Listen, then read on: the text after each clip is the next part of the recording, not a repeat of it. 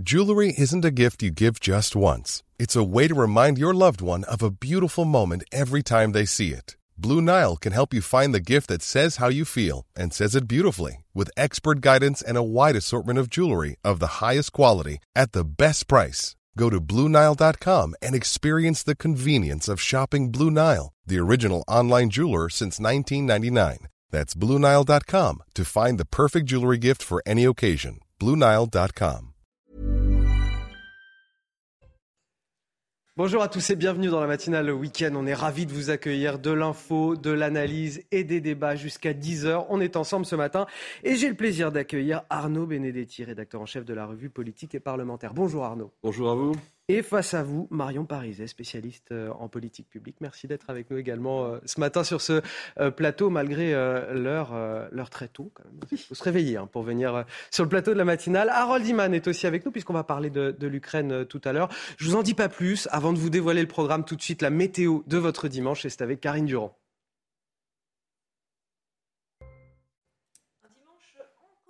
Ensoleillé que votre samedi. Des conditions superbes dès le début de la matinée euh, sur quasiment 80% euh, du pays. On a juste encore un ciel un petit peu menaçant du côté du sud-ouest, Aquitaine, euh, Pyrénées et encore quelques averses comme hier sur la Provence-Alpes-Côte d'Azur, globalement du Roussillon jusqu'à la Corse avec parfois des averses assez puissantes.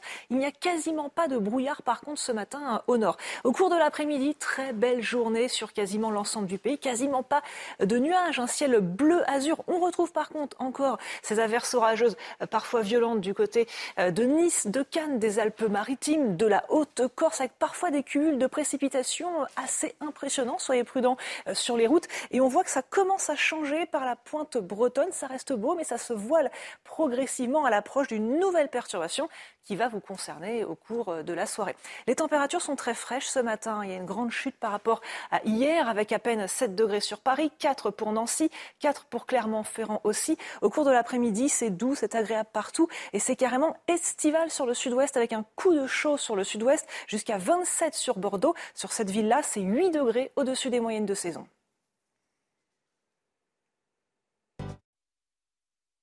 À la une de votre journal de 7 heures, la détresse des boulangers, inflation des matières premières, prix de l'énergie qui explose. Les factures font mal à nos artisans qui ne bénéficient pas du bouclier tarifaire. Le résultat, c'est ce dilemme aujourd'hui. Fermer boutique ou faire passer la baguette de pain à 1,50€. Notre reportage dans un instant.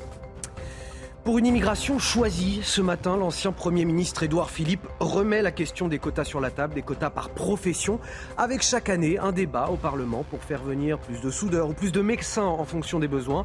Pourquoi cette question est-elle taboue en France? Nous, on la pose ce matin sur notre antenne.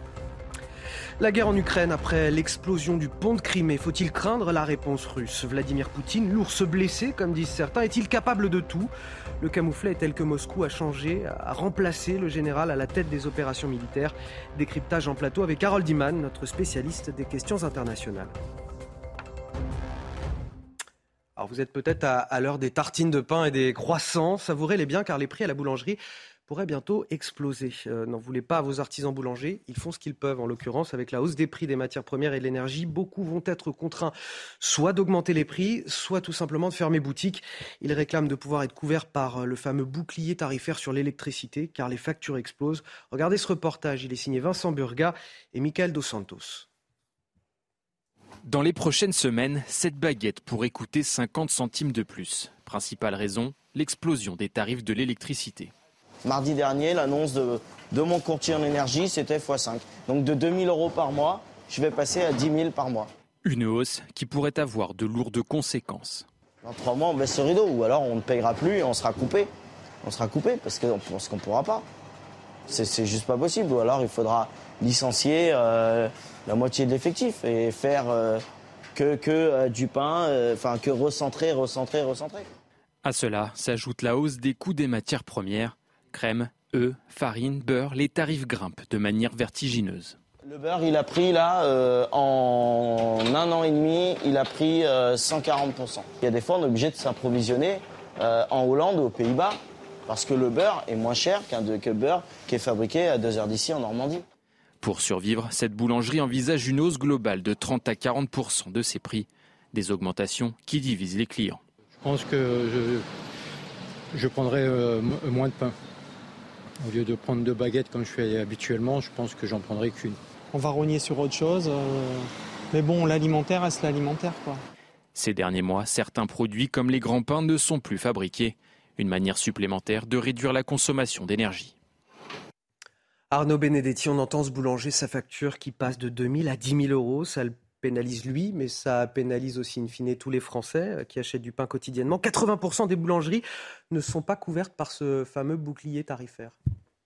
Oui, en effet, c'est un sujet. En plus, si vous voulez, le, pain, c'est une symbolique extrêmement importante dans l'imaginaire euh, politique. Hein. Euh, c'est pour, le pain qu'on fait des révolutions bah hein, sociales. Donc là, il y, a, une charge, j'allais dire, quelque part, avec, avec ce qui se passe au niveau de, des, boulangeries. Euh, au-delà de cela, c'est que bon, c'est un phénomène que finalement on a envisagé. Je rappelle qu'il y a quand même, vous avez des, industries qui sont à l'arrêt aujourd'hui hein, euh, en raison euh, de la hausse du coût de, l'énergie. Il y a déjà ce, sujet. mais ce qu'on voit, c'est que finalement, ces tensions inflationnistes dont on parle depuis maintenant plusieurs mois et qui s'accentuent du fait de la crise énergétique, on est en train de rentrer dans le dur en cette euh, rentrée.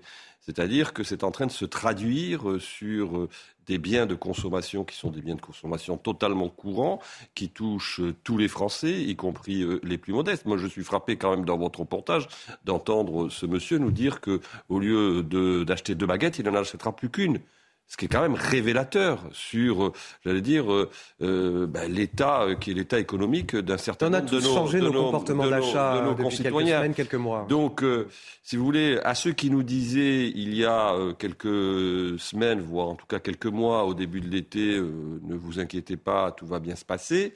Pour reprendre une expression parfois polémique et controversée. Je crois que la réalité euh, telle qu'elle est en train aujourd'hui de se développer euh, sur le plan du terrain économique montre le contraire.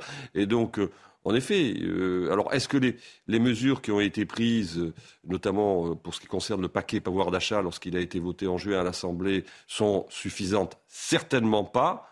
Elles étaient nécessaires. Le problème, c'est que si vous voulez, la question du quoi qu'il en coûte, qui permet finalement d'absorber les effets de la crise, ben, elle se heurte aussi à la situation des finances publiques. Il va falloir se, se, contenter d'une, d'une baguette à 1,50€ euh, aujourd'hui. C'est, c'est un peu fataliste comme constat, mais est-ce qu'on y échappera ou pas? On, touche euh, aux limites parce que là, on parle des boulangers, mais c'est tous les commerces euh, et principalement les commerces de bouche, de transformation locaux qui, sont, qui sont touchés. Tout qui demandent des, des frigos, des fours. voilà, les, restaurants. sont extrêmement touchés également. Et, d'autant plus aujourd'hui qu'une partie de ces commerçants n'ont pas forcément retrouvé aussi leur clientèle, parfois d'avant Covid, parce que vous en parlez vous le mentionnez, on a changé aussi nos habitudes mmh. pour partie, et notamment nos habitudes de consommation d'un certain nombre de produits. Alors pour certains, euh, il peut, pour les familles, pour les foyers, il peut y avoir un moyen de, se, de substituer, de substituer une baguette achetée en, boulangerie à une baguette achetée en supermarché, en grande surface, en, grande surface, en mmh. supermarché. Mais ce que c'est comme perte de, euh, de qualité, euh, de qualité de vie et de qualité de consommation, avec tout ce que ça peut avoir comme impact aussi sur le moral hein, des Français, il ne faut pas le négliger. Et c'est pas une solution non plus pour les artisans. Euh. Non, et c'est pas une solution pour les artisans parce qu'aujourd'hui, en effet, ils en payent, ils en payent le prix lourd à tous les niveaux, que ce soit sur l'achat des matières premières ou sur euh, sur l'énergie. On le voit encore assez peu, mais en effet, les entreprises, là, ça va être la période la plus compliquée. Il faut que, que, par exemple, les, boulangers euh, puissent bénéficier du bouclier tarifaire. On a 81% des boulangeries aujourd'hui qui n'en bénéficient pas parce qu'elles consomment trop d'électricité par rapport au seuil du bouclier tarifaire. Est-ce qu'il faut que ce soit voilà pour qu'elles puissent en bénéficier et qu'elles ne sombrent pas elles non plus. Ah, l'appui en tout cas aux commerçants, aux commerces locaux pour maintenir le tissu économique se pose. La, question de cet appui se pose parce qu'en effet, euh, ces, petits commerces, ces petites entreprises, si elles sont euh, laissées euh, à elles-mêmes pour pouvoir euh, justement essayer de surmonter cette inflation, elles vont, elles risquent de mettre tout simplement la clé sous la porte et faire revenir un commerce une fois que celui-ci est parti. Là, c'est beaucoup plus compliqué. On fait partir des compétences, on fait partir euh, des, des personnes d'un territoire et c'est extrêmement compliqué de remettre en cause après ce phénomène-là. Vous êtes nombreux aussi à vous demander si vous allez pouvoir faire euh, démarrer votre voiture lundi pour aller travailler. Peut-être euh, une lueur d'espoir, on va dire, euh, dans la grève qui concerne les raffineries. La CGT fait un pas pour négocier. Elle propose de limiter les négociations à la seule augmentation des salaires. Bah, la moins bonne nouvelle, c'est qu'en attendant bah, une réponse de Total Énergie, la grève continue. Trois des six raffineries françaises sont toujours bloquées. On a presque 21% des stations-service qui sont en difficulté et des automobilistes au bord de la crise de nerfs. Justement, on est allé à, à votre rencontre dans les files d'attente. Le reportage est signé Arthur Muriot, Alexandre Distel, avec le récit de Michael Dos Santos. Une file d'attente à perte de vue. Avec la pénurie de carburant, les Français se précipitent dans les stations essence. Des conducteurs qui utilisent toutes les astuces pour dénicher un peu d'or noir. Comment vous avez appris que cette station ici était ouverte? Euh, sur les réseaux sociaux Moi j'ai une application sur mon téléphone, donc ça m'a permis de voir euh, quand même les stations encore ouvertes. Mais bon, après ça ne dit pas la queue. D'autres préfèrent utiliser les bonnes vieilles méthodes. Rouler plusieurs kilomètres, quitte à voir, ironie du sort, la jauge d'essence diminuer. On fait que galérer. La dernière fois, j'ai trouvé un petit peu d'essence jusqu'à Drancy. J'ai fait tout le, tout le parcours, j'ai rien trouvé. Dans cette station du Val d'Oise, tous sont prêts à attendre plusieurs heures pour obtenir 40 euros de carburant maximum. Tous ou presque. Les gens font en sorte de ne pas respecter le balisage pour gagner euh, une demi-heure. Et donc ça crée un désordre monumental, alors que si les gens étaient un minimum civilisés, ça irait beaucoup mieux. La police, les ambulanciers, euh, les infirmières, euh, normalement on est censé être prioritaire, mais quand il n'y a pas de personne qui nous guide pour dire allez-y avant, comment voulez-vous que je passe devant tous ces gens? Après l'annonce de la reconduction de la grève du personnel des raffineries, une sortie de crise est pour le moment inenvisageable. Seule certitude, les prix des carburants vont continuer d'augmenter. C'est-à-dire que les gens sont en train de devenir fous. On a un automobiliste quand même en Haute-Savoie qui a poignardé un automobiliste mmh. suisse pour euh, voilà une question de file d'attente et d'impatience à la file d'attente. Euh, ce qu'on a appris hier, ça s'est passé dans, le courant de la semaine. Alors il y a des situations très hétérogènes suivant les régions. Il faut le signaler et le mmh. dire. C'est-à-dire que autant en Ile-de-France, autant dans les Hauts-de-France, autant dans le sud de la France, je pense à l'Hérault ou à, par exemple dans le Vaucluse, où le, préfet du Vaucluse a pris un arrêté euh, pour essayer justement de réguler euh, euh, l'approvisionnement des automobilistes. Là, la situation est compliquée. Il y a d'autres zones où ça semble, en tout cas pour l'instant, plus, plus fluide. Mais la réalité, c'est que quand même, on voit cette tâche aujourd'hui, quand on regarde la carte des, des stations qui sont euh, indisponibles partiellement ou totalement, euh, on, voit cette tâche euh, s'élargir.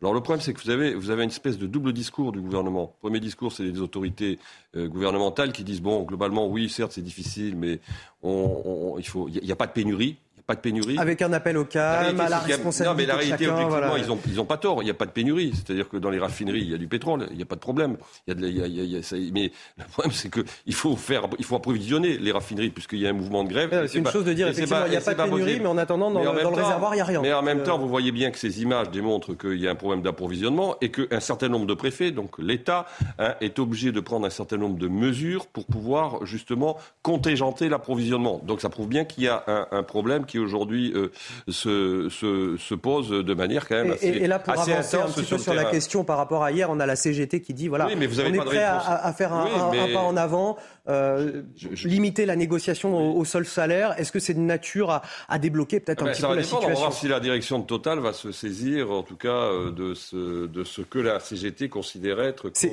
une, façon de renvoyer la balle à la direction de, de Total Énergie et de pas avoir voilà. les regards uniquement ciblés sur la CGT.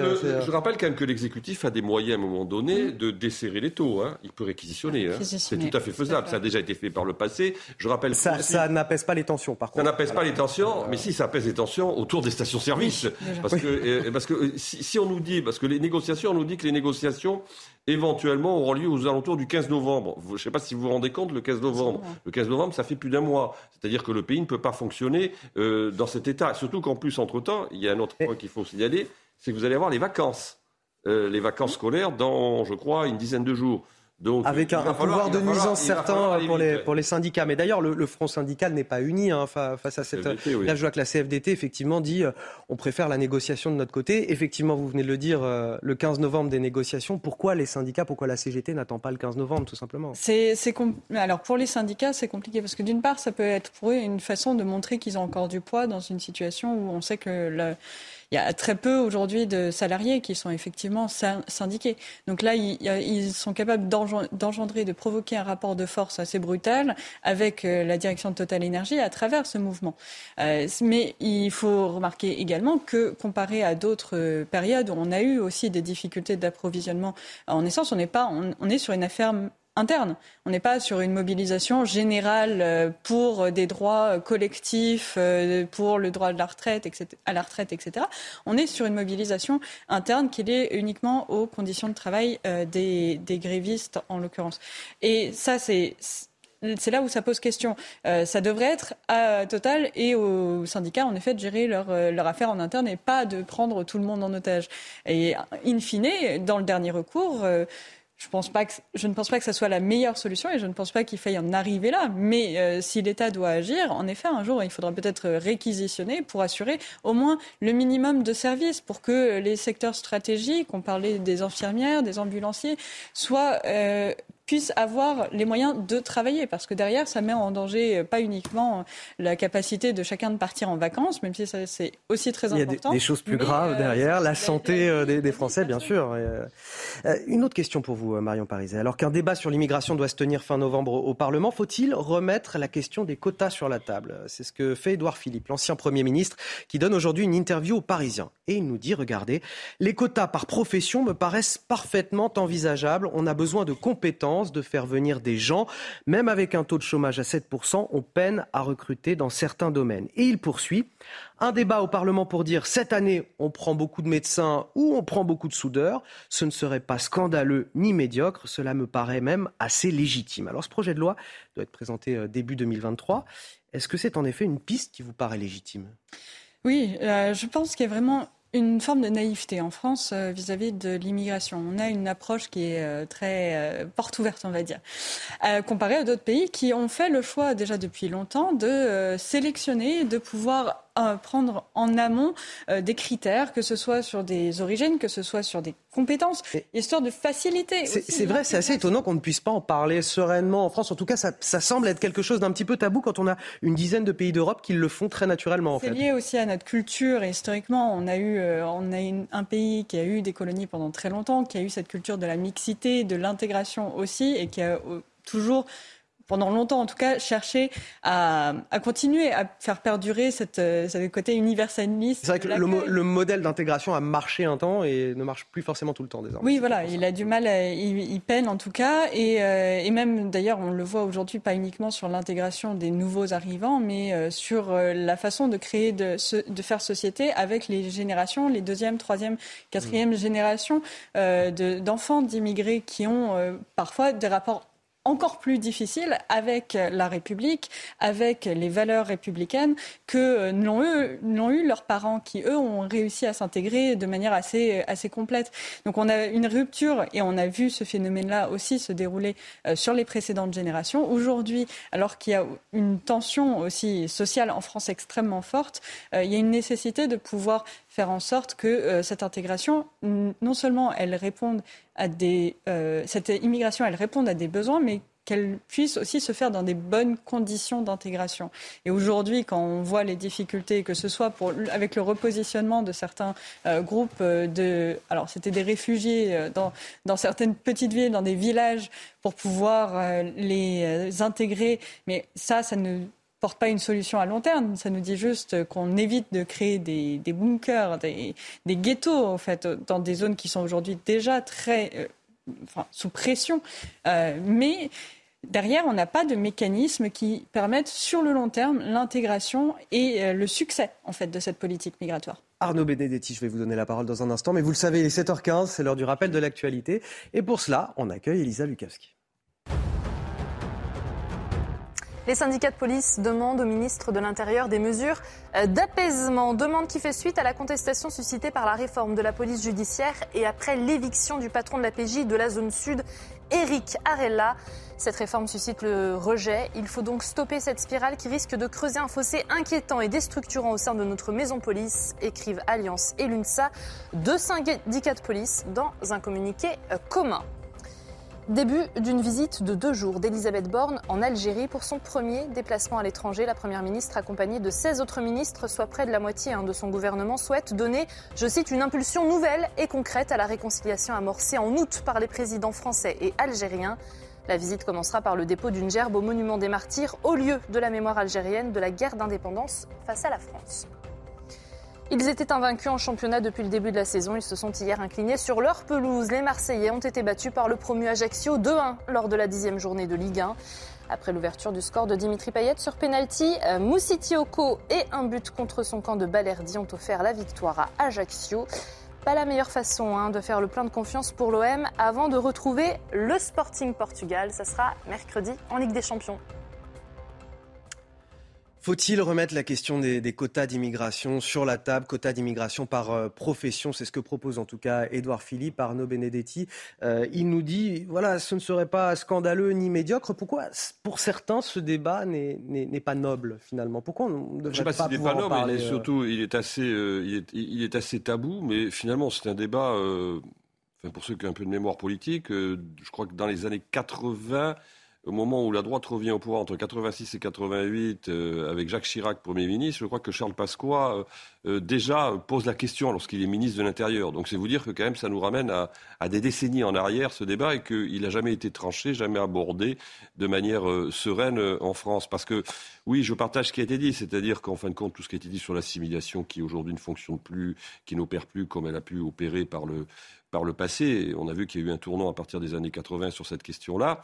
Euh, ça, c'est une euh, réalité. Et ensuite, parce que tout simplement, sur ce sujet-là, euh, les positions idéologiques sont telles qu'il est extrêmement difficile de l'aborder de manière sereine. Il y a eu un déni de réalité quand même en France sur la question migratoire depuis près de trois décennies ou quatre décennies, parce qu'on considérait que c'était un sujet qui était porté par l'extrême droite. Comme c'était porté par l'extrême droite, c'était un sujet dont on n'avait pas le droit de parler, en l'occurrence, et on se retrouve aujourd'hui dans une situation qui est celle que l'on connaît, c'est-à-dire avec une immigration qui est non contrôlée, qui est non régulée, qui pose problème dans un certain nombre, il faut le dire, de quartiers et de territoires, et qui surtout finit par, il faut le dire aussi, insupporter une grande partie de l'opinion publique, ce qui explique entre autres les scores du Rassemblement national aux élections législatives, pas seulement, mais pour partie.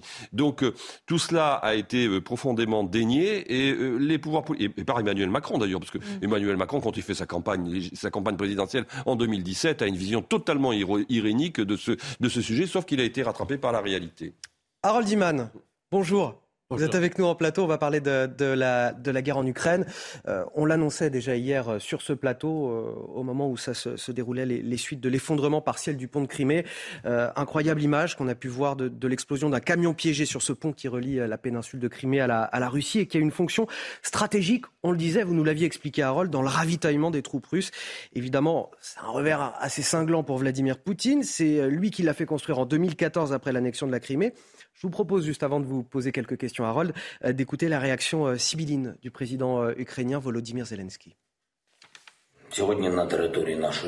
Aujourd'hui, c'était une bonne journée, en grande partie ensoleillée sur le territoire de notre État, environ 20 degrés et ensoleillé.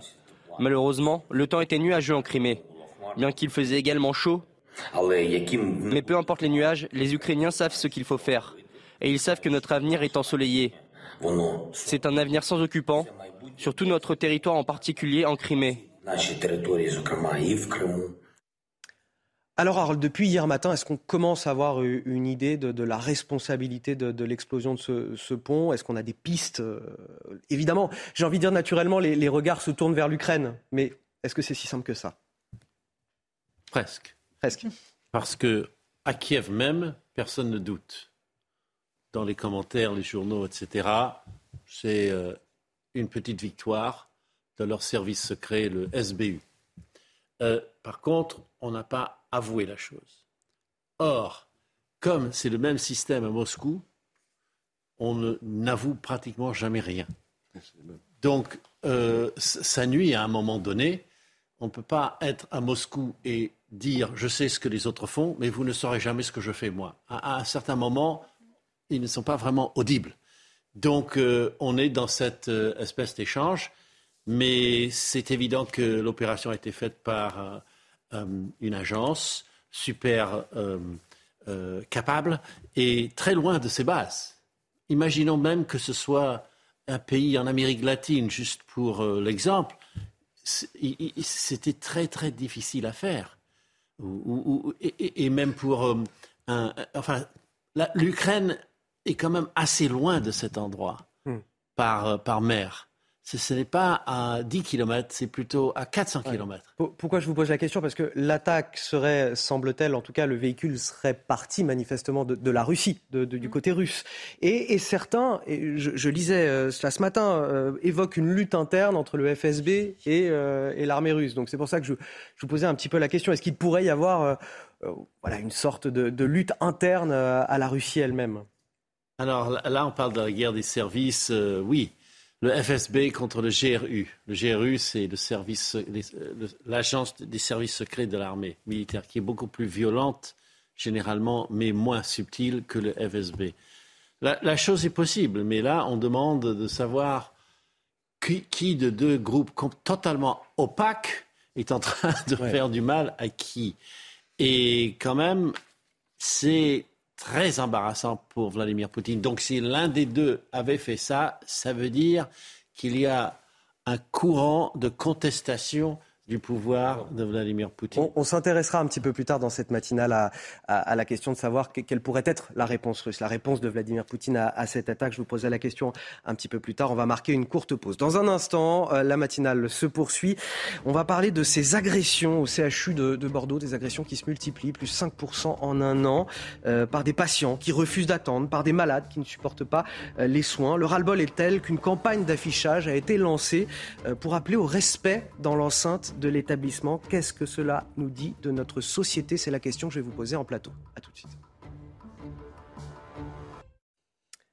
Quasiment 7h30, bienvenue dans votre matinale week-end. J'ai le plaisir d'échanger ce matin avec Marion Pariset, spécialiste en politique publique, et Arnaud Benedetti, rédacteur en chef de la revue politique et parlementaire. On va continuer nos débats, nos analyses sur ce plateau. Tout d'abord les titres de votre journal de 7h30. Plus de 800 agressions par an au CHU de Bordeaux. C'est deux à trois agressions par jour, par des patients qui refusent d'attendre, par des malades qui ne supportent pas les soins.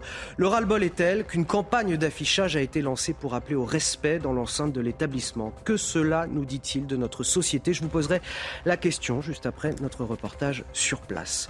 Près de Toulouse, un EHPAD transformé en, en centre d'accueil pour migrants, un projet polémique imposé par l'État sans concertation avec les habitants et la mairie de la ville.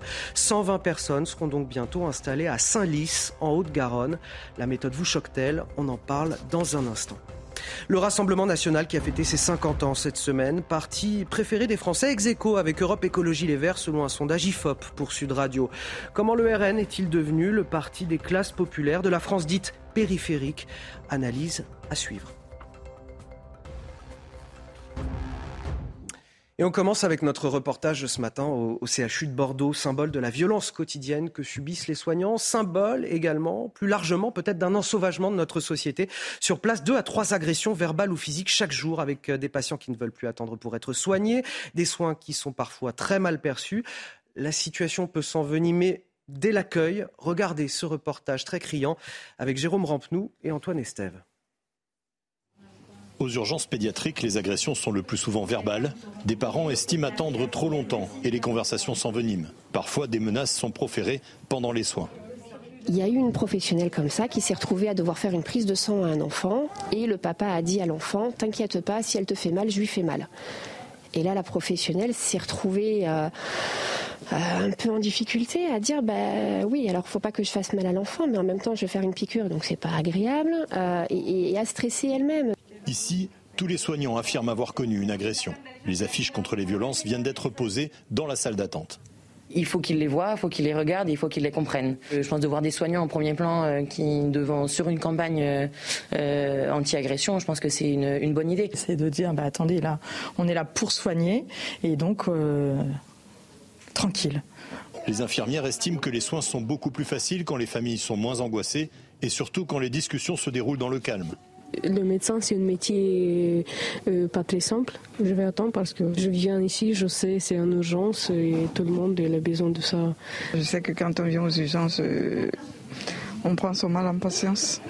Au CHU de Bordeaux, 15 000 soignants sont concernés par cette campagne d'affichage. L'an dernier, ils ont signalé plus de 800 actes de violence, de l'insulte à l'agression physique, un chiffre en augmentation de 5% par rapport à l'année précédente. effarant dans ce reportage qu'on entend. Euh, un parent qui dit euh, devant une soignante à son enfant, si elle te fait du mal, je lui fais mal. On en vient à poser des affiches dans, un hôpital, clairement, pour, pour le respect. Ah, on peut comprendre le, stress, l'angoisse d'une famille face à, la maladie ou à la détresse d'un enfant, mais Là, on est dans quelque chose qui est, qui est bien différent. On est sur une généralisation qui, pour moi, représente d'une part une, un changement dans l'attitude vis-à-vis du service public déjà. Il y a cette considération. On a de la chance en France que la plupart des actions, des actes de santé puissent être gratuits ou quasi gratuits euh, dans une grande partie des cas. Mais euh, cette conscience du service public aujourd'hui, elle appelle presque une, forme de, euh, de sensation de, que c'est quelque chose qui leur est garanti, qui est garanti et qui leur est, qui est dû à tout le monde sans aucune euh, considération pour la valeur et euh, l'engagement que ça demande de l'autre côté. On le voit aussi d'ailleurs sur, sur l'éducation. Hein. C'est, c'est un peu ça aussi quand les... Le rapport aux enseignants, entre les parents et les enseignants, c'est terrible. exactement. Quand les, les parents mettent la pression aux enseignants hmm. parce que leur élève a eu une mauvaise note, c'est quand même euh, le retournement de la situation qui est quand même assez, assez fou. Mais derrière, c'est aussi la, défiance vis-à-vis des institutions et notamment euh, vis-à-vis de la santé aussi, des institutions de la santé. On l'a vu avec le Covid. C'est cette euh, montée en puissance d'un sentiment que finalement on ne peut pas faire confiance euh, à quelles que soient les institutions, d'ailleurs, on parle souvent de la justice et autres, mais même jusqu'à la santé, à la science. Et finalement, l'acteur en face n'est pas, enfin, le, prestataire de santé, le soignant, n'est plus euh, un sachant mais euh, peut être contesté, peut être mis en cause et on peut rentrer dans une négociation, dans une discussion, surtout à ce niveau-là. Et donc, on a euh, finalement une délégitimisation de ce qui est produit, du savoir, de l'engagement de ces personnes-là. Et ce phénomène-là, il est extrêmement difficile à vivre parce qu'en plus, ces personnes-là, elles travaillent dans des conditions qui sont déjà difficiles et elle se retrouve en plus à avoir cette pression supplémentaire par-dessus tout, par-dessus le manque de moyens, par-dessus les horaires compliqués. C'est vraiment, je, ne peux que plaindre ces infirmières, ces soignants qui se retrouvent. On, a quand même une, une société euh, malade. Arnaud Benedetti, je voulais vous montrer quelque chose que j'ai repéré dans ce reportage qui m'a complètement effaré. C'est une affiche dans cette campagne d'affichage, tout particulièrement. Bienvenue en zone zéro agression. Et là, le, le, le, propos, bienvenue en zone zéro agression, m'a vraiment surpris dans le sens où il n'y a pas de, de, zone en France où l'agression est possible normalement, en fait. Je, on inverse complètement le, le, système. Là, on prévient les gens qu'ici, l'agression n'est pas possible. Mais normalement, l'agression n'est possible nulle part. Ah oui, vous avez raison, parce que finalement, c'est comme si on avait intériorisé et banalisé le fait que l'agression était devenue quelque chose qui était normal dans notre société et qu'il y avait des zones zéro agression et donc l'hôpital était une zone zéro agression. Oui, c'est assez surprenant comme campagne de communication.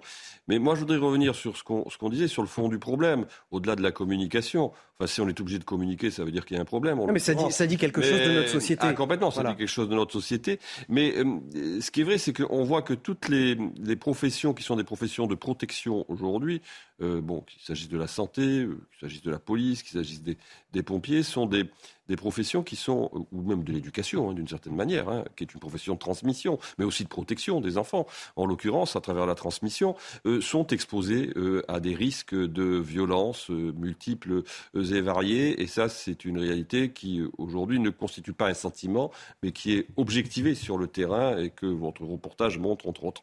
Ça, c'est un premier point. Deuxième point, bon, il y a aussi récemment, j'allais dire, il, faut, il faudrait aller un peu dans la granularité, mais il y a des changements de sociologie qui expliquent aussi parfois, malheureusement, ce type de, de, comportement. C'est une réalité, et ça aussi, il ne faut pas, faut se, faut pas se le cacher. C'est-à-dire? Bah, c'est-à-dire qu'on voit qu'aujourd'hui, euh, finalement, un certain nombre de, personnes ou de populations euh, euh, acceptent moins les contraintes qui sont liées tout simplement à la socialisation. Hein, tout simplement, vous allez aux urgences, enfin, tous ceux qui ont eu des enfants ont amené des enfants aux urgences. En effet, vous attendez aux urgences. C'est une réalité. bon, bah, on voit qu'il y a des catégories de population ou d'acteurs, en tout cas, qui supportent moins ce genre de, de contraintes. Le troisième point, c'est que, bon, aussi, si vous attendez aux urgences, il faut le dire, c'est que les moyens euh, ne sont pas là pour tout simplement, euh, ben, euh, disons, apporter un service plus rapide, plus fluide aux gens qui viennent, qui viennent aux urgences. Donc, si vous voulez, on a à la fois une forme de processus de décivilisation, d'une certaine manière, il faut le dire clairement, et puis en même temps, un autre processus qui est le processus de, déclassement ou de paupérisation des services publics. Donc, ces deux phénomènes cumulés, ben, ils créent ce type de situations qui sont des situations en effet inacceptables.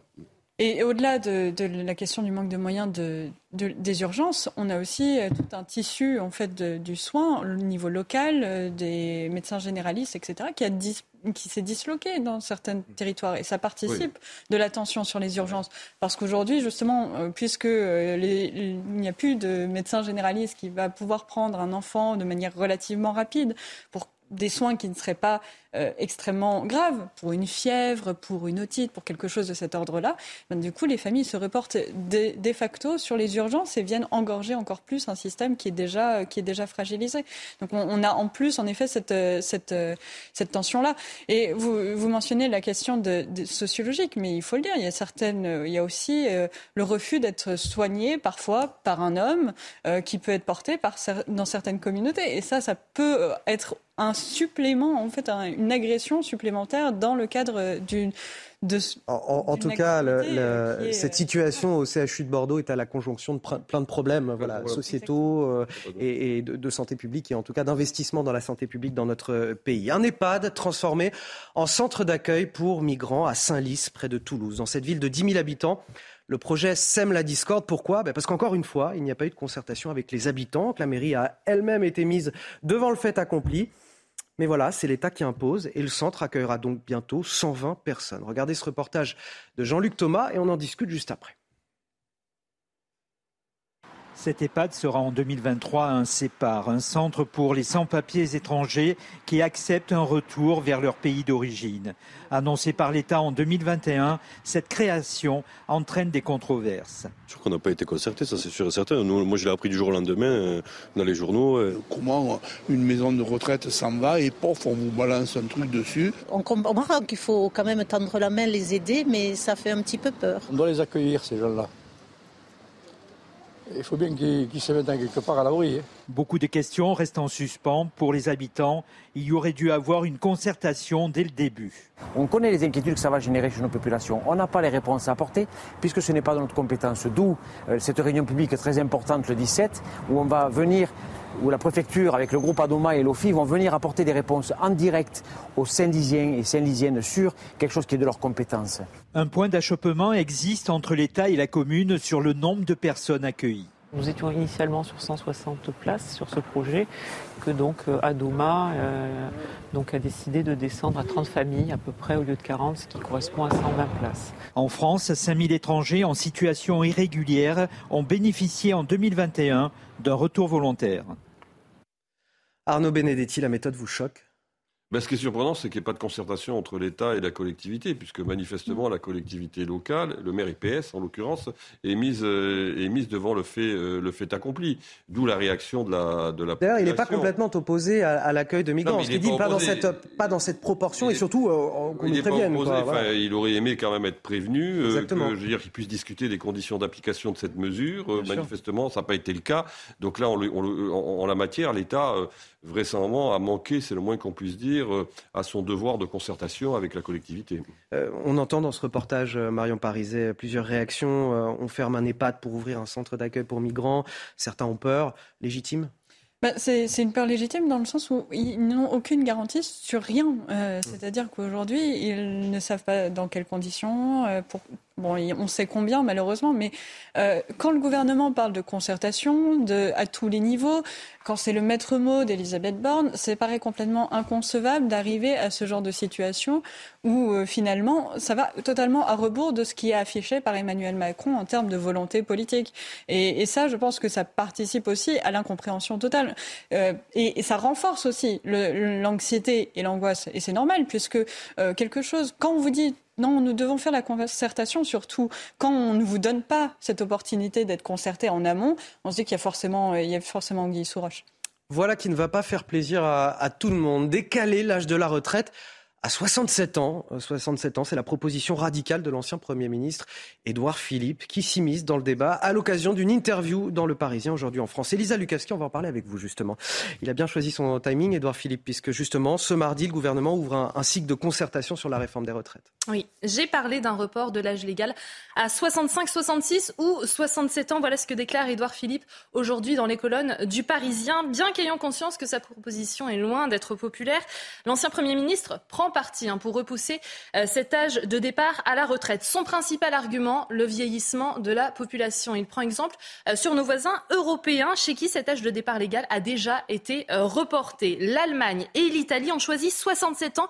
Je ne sais pas par quel miracle de l'esprit on pourrait être dans une situation radicalement différente, a-t-il déclaré. Et pour mettre en place eh bien, cette réforme des retraites, le fondateur du parti Horizon compte sur le ministre du Travail, Olivier Dussopt, dans un entretien au journal du dimanche, eh bien, ce dernier a conscience de la mission qui l'attend, mais il réitère euh, qu'elle est impérative, cette réforme des retraites. Selon le rapport du Conseil d'orientation des retraites, notre système sera déficitaire à hauteur de 12,4 milliards d'euros en 2027. Et 2027, c'est demain, déclare-t-il. Olivier Dussopt qui veut donc anticiper. Côté calendrier, le ministre du Travail parle d'un âge de départ légal porté à 64 ans en 2027, 65 ans en 2031, avec ensuite un rythme de 4 mois supplémentaires par an.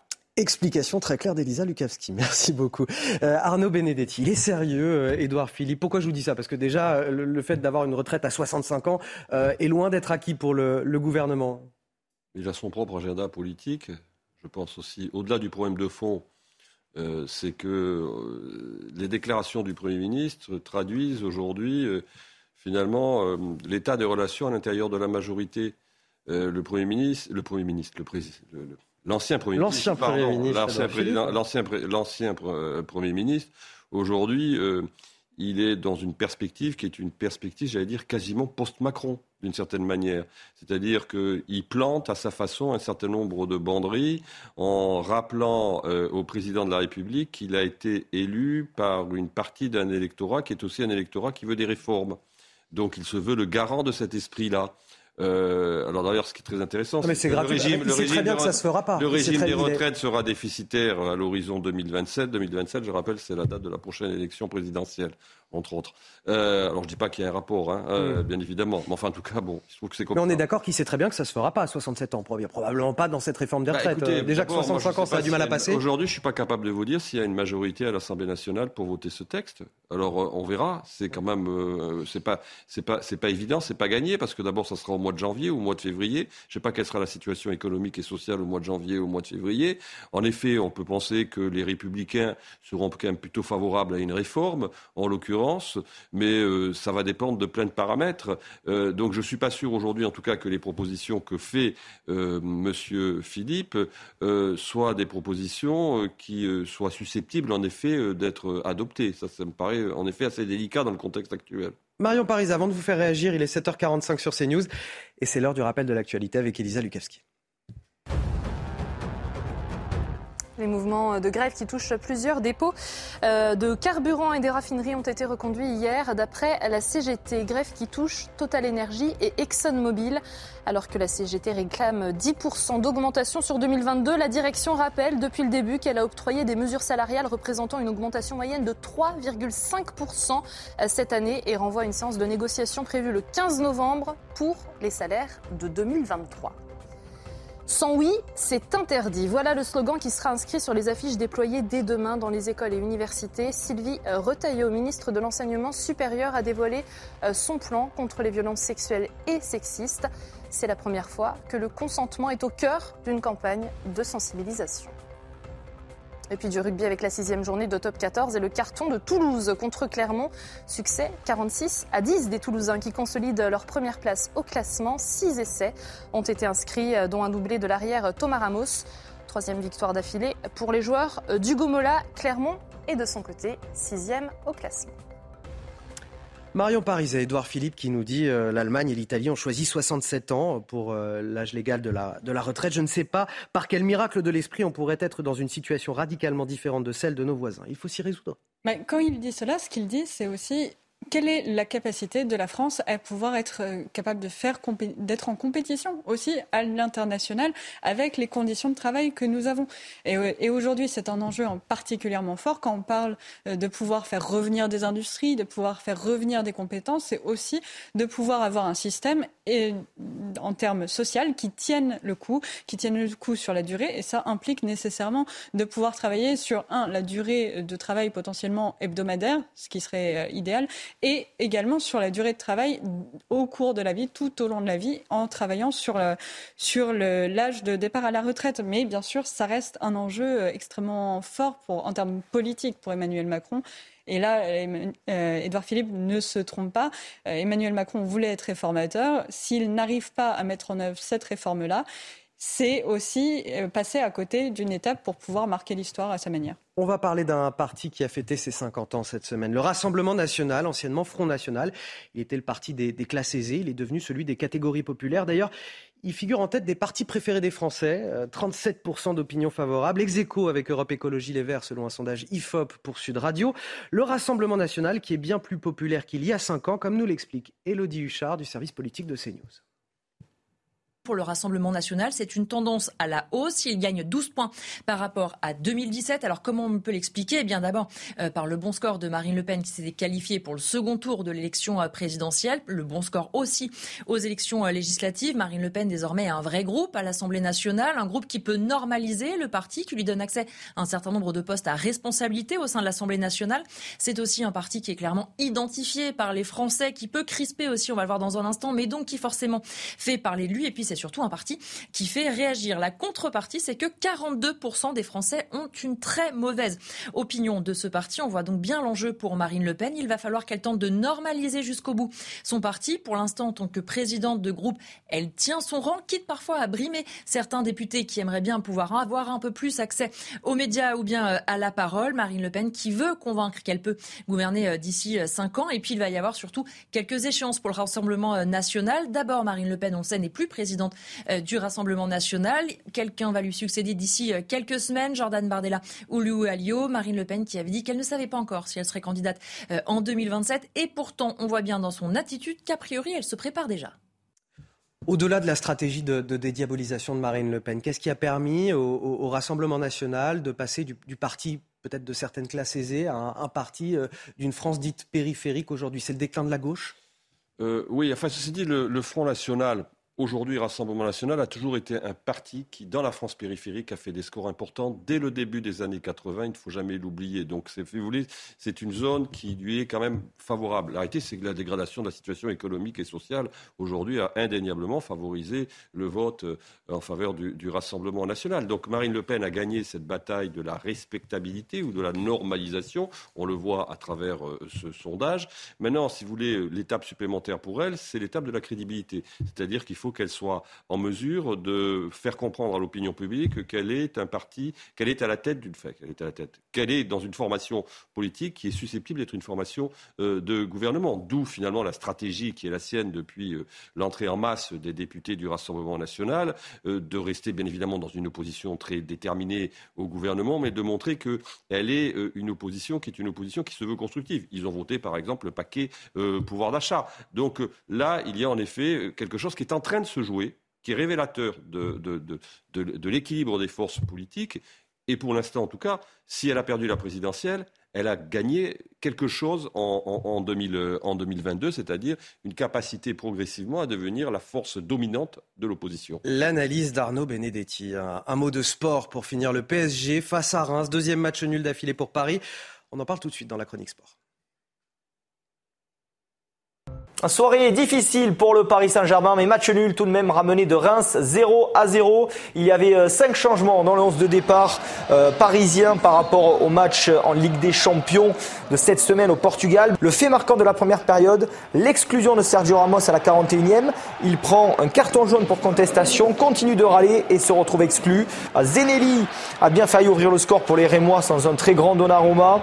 Mais Paris a des occasions. Neymar, entre à la 57e, aurait pu lui aussi donner l'avantage au Paris Saint-Germain. C'est le deuxième nul cette saison en championnat après celui face à Monaco. Et c'est la première fois, toute compétition confondue, que Paris ne marque pas.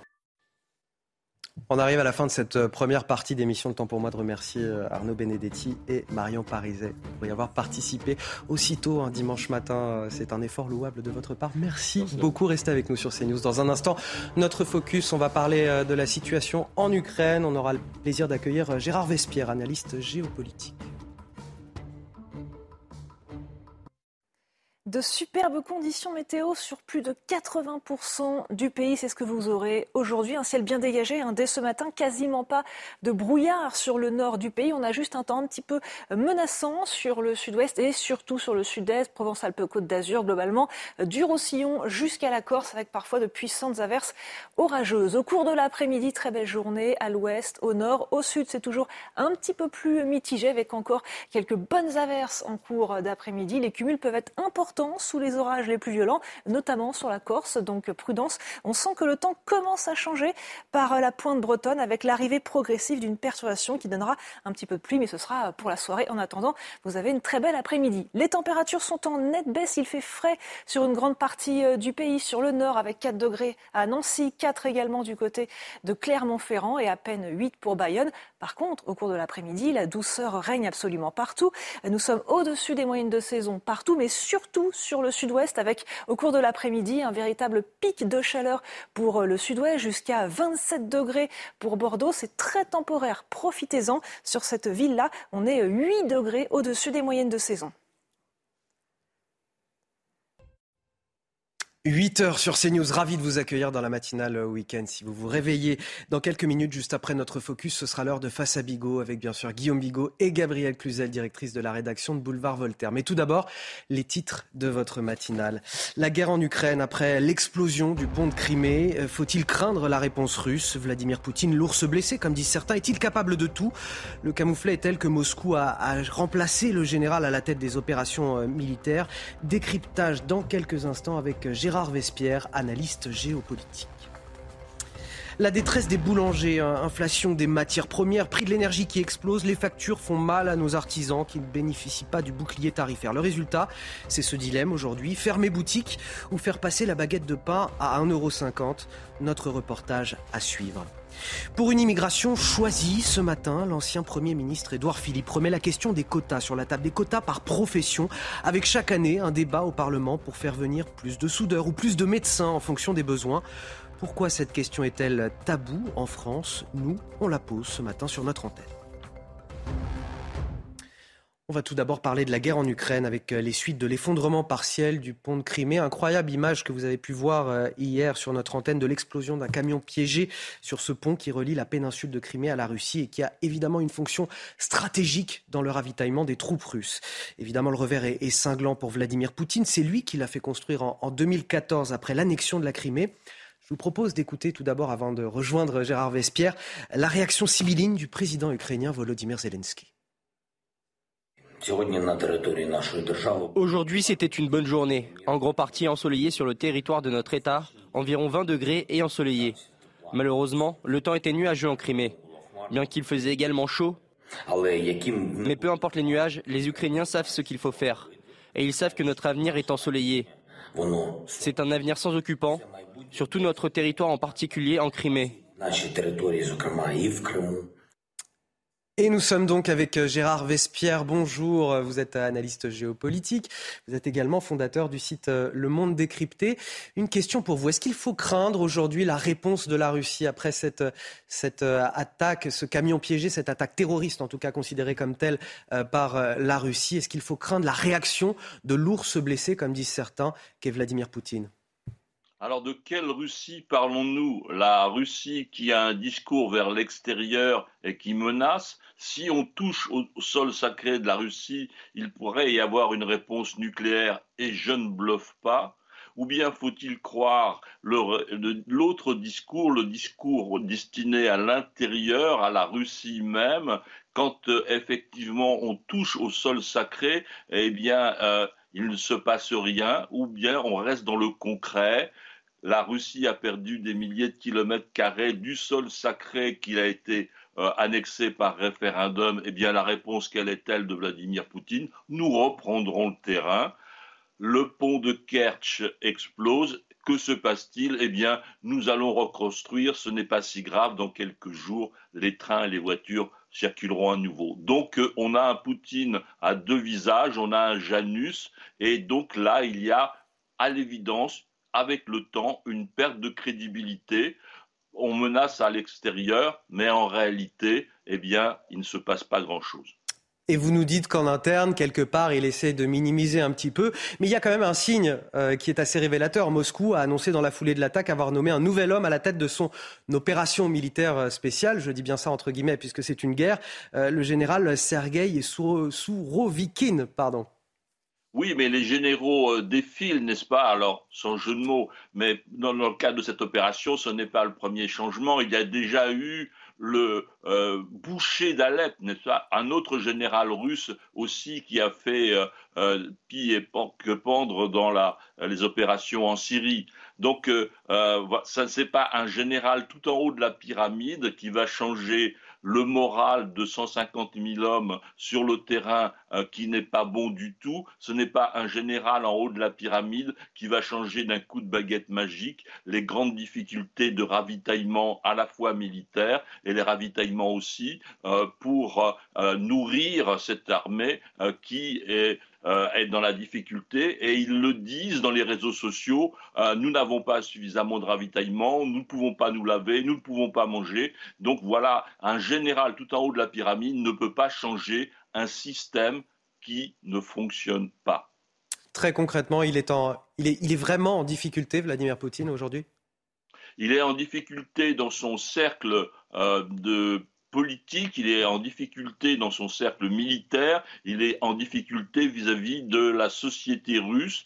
Politiquement, le président de la commission de la défense de l'Assemblée nationale russe, la Douma, a dit il faut arrêter de mentir euh, au peuple russe et commencer à dire un peu la vérité, voyez-vous. Donc le monde politique commence à prendre ses distances. Militairement, eh bien effectivement, euh, vous l'avez cité vous-même, c'est un peu la, débandade en haut de la pyramide et les centaines de milliers de Russes quittent leur pays déjà depuis le 24 février euh, prévoyant des difficultés énormes et maintenant pour éviter la mobilisation. Donc oui, euh, le président sort très affaibli à l'intérieur et à l'extérieur de cette de cette situation. Et j'ai une toute dernière question en 30 secondes, donc il faut être rapide et j'en suis désolé Gérard Vespierre, mais euh, dans le cas d'un retournement de situation en interne pour Vladimir Poutine, s'il venait à être destitué d'une manière ou d'une autre du pouvoir dans son pays, est-ce qu'il y a un remplaçant possible? Non, nul ne le sait, le système est opaque, n'est-ce pas? Euh, On y a un précédent, un peu aussi dans la grande tension, c'était euh, la crise des missiles avec Nikita Khrouchtchev. Deux ans plus tard, Nikita Khrouchtchev a été euh, débarqué du jour au lendemain sans que nous ayons pu comprendre et anticiper le mouvement. Et, Merci. Merci, merci à vous Gérard Vespierre, analyste géopolitique. Vous restez avec nous dans quelques instants sur CNews et Europe 1 face à Bigot. Bonjour et bon réveil à tous. Si vous nous rejoignez sur CNews et sur Europe 1, 8h10, c'est l'heure de Face à Bigot. 45 minutes d'analyse et de débat sur l'actualité forte du jour avec bien sûr Guillaume Bigot. Bonjour Guillaume. Bonjour Anthony, bonjour à toutes et à tous. Politologue. Et face à vous ce matin, Gabrielle Cluzel. Bonjour Gabrielle. Bonjour Anthony. Directrice de la rédaction de Boulevard Voltaire. Euh, si nos auditeurs, nos téléspectateurs euh, sont à, l'heure des tartines de pain et des croissants ce matin, euh, c'est peut-être l'heure de vous prévenir.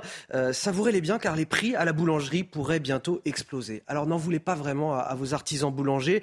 Ils font ce qu'ils peuvent avec la hausse des prix des matières premières et de l'énergie. Beaucoup vont être contraints soit d'augmenter les prix, soit tout simplement de fermer boutique. Ils réclament de pouvoir être couverts par le bouclier tarifaire sur l'électricité parce que les factures explosent. Le reportage, Vincent Burga et Michael Dos Santos. Dans les prochaines semaines, cette baguette pourrait coûter 50 centimes de plus. Principale raison, l'explosion des tarifs de l'électricité. Mardi dernier, l'annonce de, mon courtier en énergie, c'était x5. Donc de 2000 euros par mois, je vais passer à 10 000 par mois. Une hausse qui pourrait avoir de lourdes conséquences. Dans trois mois, on baisse le rideau, ou alors on ne payera plus et on sera coupé. On sera coupé parce qu'on ne pourra pas. C'est juste pas possible. Ou alors il faudra licencier euh, la moitié de l'effectif et faire euh, que, que euh, du pain, enfin que recentrer, recentrer, recentrer.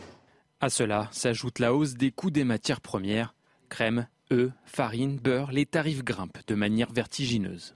Le beurre, il a pris là, euh, en un an et demi, il a pris 140%. Il y a des fois, on est obligé de s'approvisionner euh, en Hollande ou aux Pays-Bas, parce que le beurre est moins cher qu'un que beurre qui est fabriqué à deux heures d'ici en Normandie. Pour survivre, cette boulangerie envisage une hausse globale de 30 à 40% de ses prix, des augmentations qui divisent les clients. Je pense que je, prendrai euh, moins de pain. Au lieu de prendre deux baguettes comme je fais habituellement, je pense que j'en prendrai qu'une. On va rogner sur autre chose. Euh, mais bon, l'alimentaire reste l'alimentaire. Ces derniers mois, certains produits comme les grands pains ne sont plus fabriqués. Une manière supplémentaire de réduire la consommation d'énergie. Une facture qui passe de 2 000 à 10 000 euros. Ça le pénalise, euh, lui, ce boulanger, et ça pénalise aussi tous les Français avec des risques de prix qui, grimpent de 30 à 40% Est-ce que euh, les boulangeries doivent être couvertes par ce bouclier tarifaire ou alors est-ce qu'on ouvre la boîte de Pandore? De toute façon, ce bouclier tarifaire et toutes les mesures qui peuvent être prises pour encaisser ce qui est une inflation importée, ce qui n'est pas une inflation d'une certaine façon saine, est-ce qu'il y a une inflation saine? Oui, je pense qu'il peut y avoir une inflation saine quand l'économie fonctionne à plein régime. Vous ne pouvez pas faire autrement pour produire plus que d'augmenter les prix notamment du travail, et donc ça augmente aussi le pouvoir d'achat, ça tire l'économie vers la croissance, etc. C'est pas du tout ce mécanisme-là. Là, c'est vraiment une inflation d'une certaine façon artificielle. Alors, est-ce qu'il faut, parce que le pain est symbolique, parce qu'on sait euh, que dans l'inconscient collectif, c'est lié, euh, voilà, à la Révolution, c'est la marche, vous voyez, je fais allusion à personne, mais la marche des femmes euh, sur Versailles qui demandaient du pain, qui demandaient à récupérer le boulanger d'ailleurs, la boulangère et le petit mitron, c'est comme ça que euh, c'était formulé à l'époque par les femmes de Paris qui avaient très faim. Et vous savez que Jean-Luc Mélenchon a récupéré ce symbole récemment dans un tweet qui a fait beaucoup parler de lui. Donc l'idée, c'est quoi? C'est est-ce qu'il faut vraiment agir pour le pain ou pas? Je pense que si on agit de toute façon, on va renforcer le mécanisme d'inflation mécaniquement. Donc ça veut dire qu'aujourd'hui, concrètement, il faut euh, se dire que bah, le pain va nous peut-être nous coûter 1,50€ dans, dans pas si longtemps que ça, sans parler de, toutes les autres pâtisseries et viennoiseries. Euh. Bah, en général, Anthony, il vaut mieux agir sur la cause que sur les effets dans tout problème, euh, que ce soit en politique ou, en, médecine. Donc là, le problème, c'est que cette inflation, elle est importée de l'extérieur et qu'il euh, est très difficile de sortir de cette crise tout de suite et maintenant. Mais ce qui a déclenché cette crise, bon, il y avait effectivement l'épisode Covid déjà, qui, à la sortie du Covid, puisque toute l'économie s'était arrêtée, elle est repartie en même temps, ça a déclenché des phénomènes d'inflation déjà. Et puis, bien sûr, c'est la crise en Ukraine qui déclenche ce phénomène, puisque là, vous avez deux mécanismes directement liés à la crise en Ukraine. Je rappelle que énormément de, blé sort de cette région, blé de la mer Noire, c'est déjà dans le Père Goriot. Donc, vous avez là un blocus sur euh, la sortie de ces blés. Et comme il y a des mécanismes de marché internationaux très interconnectés et beaucoup de spéculation, bah, ça élève le prix notamment du blé, mais on, on, aurait pu parler du phosphate d'ailleurs. Et deuxièmement, vous avez les matières premières. Euh, pardon, deuxièmement, vous avez l'énergie, excusez-moi, c'est mentionné dans le reportage. Et l'énergie, ça, c'est lié au marché européen d'énergie. Donc agir sur les causes, ce serait quoi? Ce serait, à mon avis, complètement lever les sanctions, en tout cas sur ces matières premières-là, sur le blé, etc., et arriver, ce qu'avait essayé de faire euh, le président Macron, mais c'est Erdogan qui a réussi à faire sortir le blé d'Ukraine, mais pas suffisamment. Donc là, je pense qu'il y a vraiment un enjeu mondial, nous, ça va être le prix de la baguette qui va augmenter. Mais dans pas mal de pays, ils n'auront plus juste plus rien à manger. Ce sera la famine et ça va avoir des effets très graves. Et deuxième mécanisme, il faut sortir, comme l'a fait l'Espagne, l'Italie, euh, de ce phénomène fou qui est, dont on a parlé ici sur ce plateau, le, euh, marché, euh, enfin pardon, oui, le marché intégré de l'électricité et de sorte à ce que l'électricité revienne à son prix de revient normal et ne soit plus alignée avec un mécanisme totalement baroque sur notamment le prix du gaz. Parce que le prix du gaz, il est complètement lié à la crise en Ukraine. C'est passionnant comment on, part de la boulangerie et du petit déjeuner pour arriver à la situation géopolitique et l'impact que cette situation géopolitique a pour tous les Français aujourd'hui. Je ne pas monopoliser le, le, crachoir comme on dit, mais grosso modo, ce qui est intéressant, c'est dans les, ces deux crises, enfin intéressant, c'est dans ces deux crises, crise du Covid et crise en Ukraine, on, voit que l'impératif de sécurité prime sur l'impératif économique. Et on voit que finalement, ce qu'on nous a vendu comme étant un marché très sophistiqué mondial où tout est interconnecté, où on pouvait se fournir à l'autre bout du monde, mais où aussi grâce au mécanisme de marché à la nanoseconde, on allait régler tous les problèmes de pénurie, on se rend compte qu'il suffit d'une crise pour que tout ça soit totalement à plat. Gabriel Cluzel, euh, n'empêche que la demande immédiate des boulangers, c'est euh, de bénéficier du bouclier tarifaire. ma question était, euh, est-ce qu'on ouvre la boîte de Pandore en, accordant le bouclier tarifaire à, des artisans commerçants, sachant que si on leur accorde à eux, peut-être que d'autres encore, je pense aux bouchers, je pense aux restaurateurs, peuvent aussi réclamer cette couverture? Oui, mais il est, il est assez naturel. Et que nos finances publiques ne sont pas. Euh, il est assez naturel euh, qu'ils voient midi à leur porte et qu'ils demandent à être euh, protégés à titre, à titre personnel. C'est d'ailleurs ce qu'on pourrait reprocher à nos gouvernants, c'est de, de, ne pas s'occuper de, de, de, de, de leur devoir d'État, de ceux dont ils ont la charge. Un boulanger, il est, il est, il est chargé de. Il, pense à pérenniser son métier, pérenniser sa profession, pérenniser sa production. Eh bien, le gouvernement français devrait penser à, à, à faire en sorte que la France tourne et c'est un peu ce qu'on peut reprocher aujourd'hui, c'est qu'il y a une vision démiurgique du, du, gouvernement, c'est-à-dire qu'il veut s'occuper du monde, de l'Europe, faire la paix en Ukraine, etc. Mais il doit surtout s'occuper euh, de, de, procurer leur pain quotidien. C'est quand même euh, une, une, expression éminemment symbolique en France euh, pour, pour les Français. Alors on va finir par se demander de quoi on ne manque pas dans ce pays. Hein. Le bois, l'électricité, le gaz, la moutarde, l'huile d'olive. maintenant, l'eau cet, été, voilà, cet été maintenant le pain, euh, tous ces biens essentiels. Nous n'imaginions pas qu'un pays développé comme le nôtre euh, pourrait un jour en moquer. Ce qui est terrible, c'est que moi, moi, je serais euh, assez. Mais là, il y a moins un phénomène de quantité que de, que de prix. Oui, mais, mais, mais néanmoins, que va-t-il se passer? C'est que les boulangers vont mettre le, peuvent mettre le, comment on dit la clé sous la porte, voilà. Et les Français vont sautant. On va pas manquer sur le plan.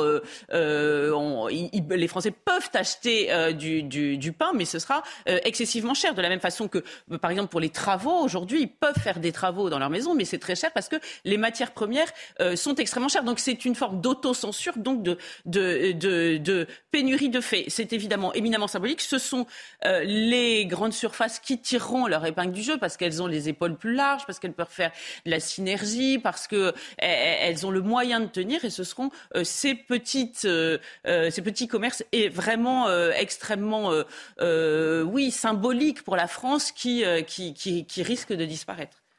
Alors qu'un débat sur l'immigration doit se tenir euh, fin novembre au Parlement, faut-il remettre la question des quotas sur la table? C'est ce que fait Édouard Philippe euh, ce matin dans le Parisien, aujourd'hui en France, l'ancien Premier ministre, euh, qui nous dit les quotas par profession me paraissent parfaitement envisageables. On a besoin de compétences, de faire venir des gens, même avec un taux de chômage à 7%, on peine à recruter dans certains domaines. Un débat au Parlement pour dire cette année on prend beaucoup de médecins ou on prend beaucoup de soudeurs, ce ne serait pas scandaleux ni médiocre, cela me paraît même assez légitime. Guillaume Bigot. Euh, ce projet de loi il doit être euh, présenté sur l'immigration début 2023. Est-ce que c'est en effet une piste qui vous paraît légitime? Aujourd'hui, on en parle assez peu en France de cette question des quotas. Ce que je trouve assez fascinant, c'est la capacité qu'a la classe dirigeante à renverser des évidences. C'est-à-dire que l'évidence aujourd'hui, que tout le monde constate, hein, c'est que c'est l'immigré qui fait la politique migratoire. Et c'est que donc les frontières sont une passoire. Il y a des centaines de milliers de personnes qui passent tous les ans, qui n'ont rien à faire là et qui ne sont pas renvoyés chez eux. Et donc on nous explique qu'il n'y aura pas d'immigration zéro. Mais le problème, c'est qu'il n'y a pas une immigration zéro, il y a une immigration infinie là. En fait, c'est ça la réalité. Donc quand vous contestez le fait qu'il y a une immigration infinie, on vous répond ah mais attendez, il n'y aura pas d'immigration zéro. Et donc on arrive au discours de Monsieur euh, Philippe, qui va défendre des gadgets ou des totems de la classe dirigeante, qu'il faut quand même qu'il y ait une immigration. Vous comprenez, c'est très important qu'il y ait une immigration à la fois parce que. Alors, vous, n'êtes pas d'accord avec le postulat de départ, c'est-à-dire qu'on a besoin d'une immigration, c'est ça? Vous, vous dites non, malgré les postes à pourvoir. C'est pas, ça, pas ça, c'est que je pense que je pense qu'on on caricature le fait qu'on veuille rétablir des frontières en fait en, en, visée absolument impossible à atteindre, c'est-à-dire d'immigration zéro. Personne n'a jamais expliqué que les frontières devaient être hermétiquement fermées. Quand vous avez une porte, une frontière, c'est une porte. Donc vous pouvez l'ouvrir ou la fermer en fonction de vos besoins. C'est une évidence que si vous avez besoin de cadres de très haut niveau coréens, américains à la défense, vous allez les prendre. Si vous avez besoin d'informaticiens euh, et aujourd'hui, par exemple, des experts en sécurité informatique qui viennent, ils sont très bien formés au Maghreb, on peut les faire venir. C'est pas un problème. Ça s'appelle une immigration de travail. Vous donnez un permis de travail aux gens. Ils viennent répondre à des besoins de l'économie, etc. Mais là, ce qui est intéressant, c'est que la formulation de M. Philippe part du principe que ce serait choquant mais ce qui est choquant, c'est pas ce que dit M. Philippe, c'est pas parce que là il part du principe que la population, si vous voulez, ivre de rage contre l'immigration, la bave aux lèvres, voudrait de l'immigration zéro, et que lui comme un haut fonctionnaire très calme, très sérieux, très pondéré. Il répondrait à cette demande d'immigration zéro en disant Oh, mais ça n'aurait rien de choquant de prendre quelques médecins ou de prendre quelques soudures, quelques soudeurs, excusez-moi. Euh, en réalité, c'est l'inverse qui se passe, c'est-à-dire que les, les, frontières, je répète, sont ouvertes. C'est l'immigré qui fait la petite immigration. C'est ça qu'on doit changer, et c'est pas en autorisant des permis de travail qui ont toujours existé, qui existeront toujours, qu'on va régler ce problème. Donc, il tape à côté de la cible. Là, en termes de quotas, vous dites ça, ça existe parce que là, lui, ce qu'il propose, c'est de pouvoir débattre à l'Assemblée nationale chaque année et de dire, bah voilà, cette année, on a besoin de, Quand, quand, il y a, quand on, en France, on a besoin euh, dans tous les pays du monde d'ailleurs, d'une main-d'œuvre très spécifique. Ou... Ça peut être d'ailleurs, on a vu le problème des infirmières, on pendant très longtemps avec le, le numerus clausus en médecine, on avait besoin de médecins. Ça choquait qui? Et ça posait un problème à qui? Qu'on fasse venir des gens bien formés parce que par définition, vous, par définition, alors on y va. Vous nous dites, vous nous dites de toute façon, on regarde, à, on regarde à côté avec cette alors, question. Un, regarde à côté. un, il y a des permis de travail, ça c'est pas une immigration de peuplement, c'est des gens qui peuvent éventuellement occuper un travail pendant un certain temps et repartir chez eux. Et deux, s'il y a des postes à occuper ici qui sont qui sont vacants ici, il n'y a de toute façon déjà pas de problème d'intégration économique. Et le problème qui se pose, n'est même pas celui-là, c'est les populations mal assimilées qu'on a ici et le fait que des centaines de milliers de quasiment de vanupiers arrivent tous les ans ici et même maintenant attaquent l'hôtel de ville. Gabriel Cluzel, on a en Europe une dizaine de, de pays qui ont adopté des quotas en, en matière de, de, migration économique, l'Espagne, l'Italie, l'Autriche, la Bulgarie, et, et j'en passe. Euh, pourquoi c'est un sujet tabou chez nous, comme le prétend en tout cas Edouard Philippe? C'est ce qu'il a l'air de dire. Non, mais alors moi j'ai un, un, point d'accord et un point de désaccord avec Guillaume Bigot. Le point d'accord, c'est que de fait, on nous prend un peu pour des idiots. C'est-à-dire que nous avons des grandes portes-fenêtres ouvertes à tout vent et on nous explique là, la petite lucarne, là, quand même, on peut euh, légèrement l'entrouvrir. Hein, voilà. Bon, donc c'est vraiment nous prendre pour des idiots. Euh, mais euh, sur l'immigration choisie et les quotas, euh, là aussi, je trouve que le débat euh, est mal posé et a, a été prétexte, en réalité, à légitimer une, une, immigration débridée depuis des années. Euh, D'abord parce qu'une fois que euh, euh, les immigrés sont là d'une façon ou d'une autre, je, je, vous renvoie à, à l'excellent livre de, de, de l'ambassadeur. Euh, l'ex-ambassadeur d'Algérie, Xavier Driancourt, qui explique qu'il euh, y a mille moyens de rentrer en France, dont ce mois-là. Et, et, et, et, après, on n'en repart pas, la famille vient. Enfin, c'est pas, pas euh, temporaire, voilà. Mais, mais en plus, euh, au-delà de ça, prenons l'exemple des médecins. C'est-à-dire que pendant des années, on a mis un numerus clausus incroyable. On a empêché les jeunes d'être médecins, des gens qui avaient une vocation formidable d'être médecins, et on est allé chercher euh, à l'étranger des médecins. Donc pour le coup, on n'a absolument pas vérifié le cursus. Hein. Euh, personne ne sait. Euh, euh c'est pas le gouvernement français, par, par, définition, qui sait comment ils sont formés. Et, et, et, on a eu de fait une exigence beaucoup bien moindre. Et on explique que ce sont des, ces médecins-là qui vont nous sauver parce qu'il n'y a pas de médecins français. Et alors, et puis non, le, on est d'accord. ce qui est caché derrière, c'est qu'en plus on les paie pas très, on les paie, sûr, on les paie mal, parce que euh, derrière cette recherche d'immigration, vous voyez, derrière cette petite musique consistant à dire, euh, par exemple, pour des métiers un peu difficiles comme la restauration, oh oui, euh, les Français sont assez paresseux, il faut, faut faire venir de l'immigration. Mais il y a surtout l'idée que euh, ça permet de, les rémunérer moins parce que les standards de vie euh, à l'étranger n'étant pas les mêmes qu'en France, eh bien, les, immigrés s'en contentent. Et, et, je pense que il y a une grande hypocrisie euh, à, à, à, développer ce discours et, et je pense qu'il est important de la lever cette hypocrisie. Nous sommes totalement en phase, totalement en phase. Je pense que des permis de travail accordés à des cadres euh, très spécialisés ou à des métiers très spécialisés dont on peut avoir ponctuellement besoin, ce sont des permis de travail qui doivent être révocables d'une part, et donc toute la politique d'immigration est à reprendre, est, est à réinstaller, notamment le regroupement familial et autres. Mais par ailleurs, ça ne fait que confirmer le fait que notre outil de formation, de temps en temps, est inadapté et que euh, les emplois ici peuvent exister en très grande quantité non pourvus. Alors effectivement, la question se pose de savoir pourquoi ils sont non pourvus. Ils sont non pourvus peut-être parce qu'il y a des aides sociales qui découragent euh, l'activité. Ils peuvent être non pourvus parce que les formations ne sont pas adéquates et ainsi de suite. Donc bien sûr que ça, cette, immigration ne serait c'est qu'un, c'est qu'une cotère sur une jambe de bois, c'est que c'est qu'une solution temporaire. Ensuite, vous avez et c'est très intéressant aussi cette histoire d'immigration choisie. Ça avait été lancé par le président Sarkozy. C'est-à-dire qu'en fait, il y avait, on avait à l'époque, à l'époque cette, cette expression de Sarkozy à l'américain.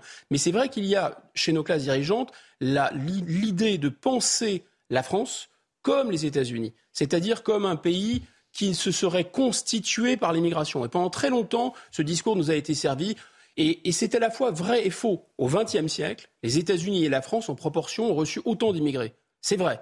Seulement, la France est un pays constitué par des Apaches et par des Sioux. C'est-à-dire qu'il y a des indigènes qui sont là depuis plus de mille ans, qui font le fond démographique du pays. Tandis qu'aux États-Unis d'Amérique, les Sioux et les Apaches ont été éliminés. C'est un pays qui s'est rempli, qui était quasiment vide et qui s'est rempli de l'extérieur. Et donc pour eux, l'immigration est naturelle. Elle n'est pas naturelle pour nous. De plus, aux États-Unis, comme chez nous, on peut s'ouvrir ou se fermer en fonction des besoins d'économie. Quand vous avez une économie qui tourne à plein régime, quand vous avez une démographie forte, parce que je rappelle qu'il faut qu'il y ait beaucoup d'enfants français pour qu'il y ait de l'assimilation, alors ça peut être éventuellement une solution pour être encore plus puissant euh, de faire venir des immigrés, mais ce n'est pas du tout, du tout euh, les circonstances actuellement. Guillaume Bigot, politologue, et Gabrielle Cluzel, directrice de la rédaction de Boulevard Voltaire. On va continuer à, parler des questions euh, migratoires. Avec cette EHPAD transformée en centre d'accueil pour migrants à Saint-Lys, près de Toulouse. Dans cette ville de 10 000 habitants, le projet sème la discorde encore une fois parce qu'il n'y a pas eu de concertation avec les habitants et que la mairie elle-même, euh, mairie de gauche, a été placée devant le fait accompli. Mais voilà, c'est l'État qui impose et le centre accueillera donc bientôt 120 personnes. Le reportage signé Jean-Luc Thomas. Cette EHPAD sera en 2023 un CEPAR, un centre pour les sans-papiers étrangers qui acceptent un retour vers leur pays d'origine. Annoncé par l'État en 2021, cette création entraîne des controverses. Je crois qu'on n'a pas été concerté, ça c'est sûr et certain. moi je l'ai appris du jour au lendemain euh, dans les journaux. Euh. Comment une maison de retraite s'en va et pof, on vous balance un truc dessus? On comprend qu'il faut quand même tendre la main, les aider, mais ça fait un petit peu peur. On doit les accueillir, ces gens-là il faut bien qu'ils se mettent quelque part à l'abri. Hein. Beaucoup de questions restent en suspens pour les habitants. Il y aurait dû avoir une concertation dès le début. On connaît les inquiétudes que ça va générer chez nos populations. On n'a pas les réponses à apporter puisque ce n'est pas de notre compétence. D'où euh, cette réunion publique très importante le 17 où on va venir où la préfecture, avec le groupe Adoma et l'OFI, vont venir apporter des réponses en direct aux Saint-Lisiens et Saint-Lisiennes sur quelque chose qui est de leur compétence. Un point d'achoppement existe entre l'État et la commune sur le nombre de personnes accueillies. Nous étions initialement sur 160 places sur ce projet, que donc euh, Adoma euh, donc a décidé de descendre à 30 familles à peu près au lieu de 40, ce qui correspond à 120 places. En France, 5000 étrangers en situation irrégulière ont bénéficié en 2021 d'un retour volontaire. Alors la méthode de l'État est-elle choquante? Je vais vous faire réagir dans un instant Guillaume Bigot et Gabriel Cluzel, mais tout d'abord le rappel de l'actualité et c'est avec Elisa Lukavski. 20,7% des stations-service connaissent euh, des difficultés de distribution sur au moins un produit. Pour pourcentage annoncé euh, hier hein, par le ministère de la Transition énergétique, ce chiffre était de 19% vendredi. Les grèves continuent chez Total Energy et ExxonMobil. Les automobilistes galèrent et les files d'attente aux rares stations-service ouvertes donnent lieu à beaucoup de tensions. Bon courage si vous devez faire le plein. La Corée du Nord a tiré euh, deux nouveaux missiles balistiques vers la mer cette nuit, annonce de l'armée sud-coréenne. Il s'agit des septième et huitième tirs de ce genre en deux semaines et ils surviennent sur fond de tensions croissantes avec les États-Unis qui ont intensifié sur la même période leurs exercices militaires conjoints avec Séoul et Tokyo. La Corée du Nord a justifié sa série de tests de missiles par les menaces militaires, je cite, américaines. Et puis le deuxième match nul d'affilée du PSG face à Reims hier après le 1 partout face au Benfica Lisbonne en Ligue des Champions mercredi. Eh bien les Parisiens réduits à 10 après l'expulsion de Sergio Ramos au Calais hier 0 à 0. Pas le plein de confiance hein, à trois jours de recevoir euh, les Portugais de Benfica en Ligue des Champions. Malgré tout, le PSG reste en tête du championnat avec trois longueurs d'avance sur l'OM qui a aussi fait match nul hier. Les deux équipes se retrouveront euh, dimanche prochain pour le fameux euh, classique. Alors avec Gabriel Cluzel et Guillaume Bigot, nous parlons de cette EHPAD transformée en centre d'accueil pour migrants à Saint-Lys, près de Toulouse, sans concertation ni avec les habitants, ni avec la mairie. C'est l'État qui a imposé cette décision. Plusieurs réactions qu'on entend, Guillaume Bigot, dans ce reportage. On, ferme un EHPAD pour ouvrir un centre d'accueil pour migrants. Euh, certains disent avoir peur. C'est-à-dire qu'on est, est vraiment dans quelque chose de symboliquement très fort L'EHPAD dans un village, euh, dans un petit village, symbolise le vieillissement des populations dans, des, milieux ruraux. Et qu'est-ce que fait l'État? Transforme euh, le symbole du vieillissement en symbole alors, non pas du repeuplement, parce qu'on n'est pas dans la thématique. Il faut, de on, rappelle que la situation est un petit peu différente de ce qu'on a pu voir par ailleurs. Ce sont des gens il s'agit de migrants volontaires au retour dans leur pays. Volontaires au retour dans leur pays. Qui sont en transit, de fait. Ils sont en transit et qui vont euh, normalement retourner dès lors que les fameux laissés-passer consulaires et autres leur auront Mais sur la méthode de l'État, c'est la, encore une fois, elle, est pareille partout et dans tous les cas de figure. Il y a déjà ce premier point, c'est quand même symboliquement. Alors même, justement, alors même qu'ils sont en transit et uniquement en transit, alors même qu'ils ne sont qu'une centaine, ça suscite déjà cette réaction. Ça montre à quel point le projet du président de la République de vouloir répartir euh, l'immigration euh, dans les milieux ruraux, dans les milieux ruraux euh, pour repeupler, parce que dit-il, il y a des problèmes démographiques et il y a des, des, pays, des villages vieillissants. Même lorsqu'on met des gens en situation de transit, c'est la levée de bouclier. Donc imaginez l'idée d'installer complètement des gens définitivement. Ce serait complètement fou. c'est le premier point. Le deuxième point, c'est qu'on sait que depuis la crise des Gilets jaunes, grosso modo. Le président de la République s'était complètement assis sur les corps intermédiaires et notamment sur les élus locaux qui les avaient totalement snobés les uns et les autres, s'est retourné vers eux pour, euh, pour qu'ils, d'une certaine façon, pour demander de l'aide. Et l'aide a été apportée, d'ailleurs, cette séquence du fameux grand débat avec les maires qui avaient vraiment joué le jeu pour tenir à bout de bras l'exécutif. Or là, l'exécutif est réélu avec un, slogan, avec une ligne, la concertation, les collectivités locales, on va dialoguer avec tout le monde, on va débattre avec tout le monde, vous comprenez, c'est l'équipe de France, l'exécutif et les maires. Et qu'est-ce qui se passe? Eh bien, la politique tombe d'en haut de manière euh, particulièrement, euh, particulièrement centralisée, particulièrement jacobine, sans aucune espèce de concertation. C'est à la fois la thématique des collectivités locales, mais c'est la thématique de la méthode de la concertation. Évidemment, il tombe complètement dans ce qu'il dénonce c'est incroyable. Et enfin, pour terminer, il y avait cette expression que François Mitterrand avait utilisée, qui avait coulé beaucoup d'encre à l'époque, de seuil de tolérance. Et là, ce qui est très intéressant aussi, c'est qu'on a un maire PS. Quand on connaît un peu le, Parti socialiste et quand on sait à quel point ils ont une politique de dame patronesse à l'égard de l'immigration, qui est un de leurs grands tabous, un de leurs grands totems, euh, attention, oui, il ne faut pas critiquer, c'est du racisme, etc. Et qu'on voit que le maire PS prend la tête de cette fronde locale, on se dit qu'évidemment, euh, l'immigration, c'est bien, mais loin de chez soi. C'est bien chez les autres. Gabriel Cluzel. Écoutez, euh, c'est très hum, simple et cela ne va probablement pas s'arrêter euh, à Saint-Lys.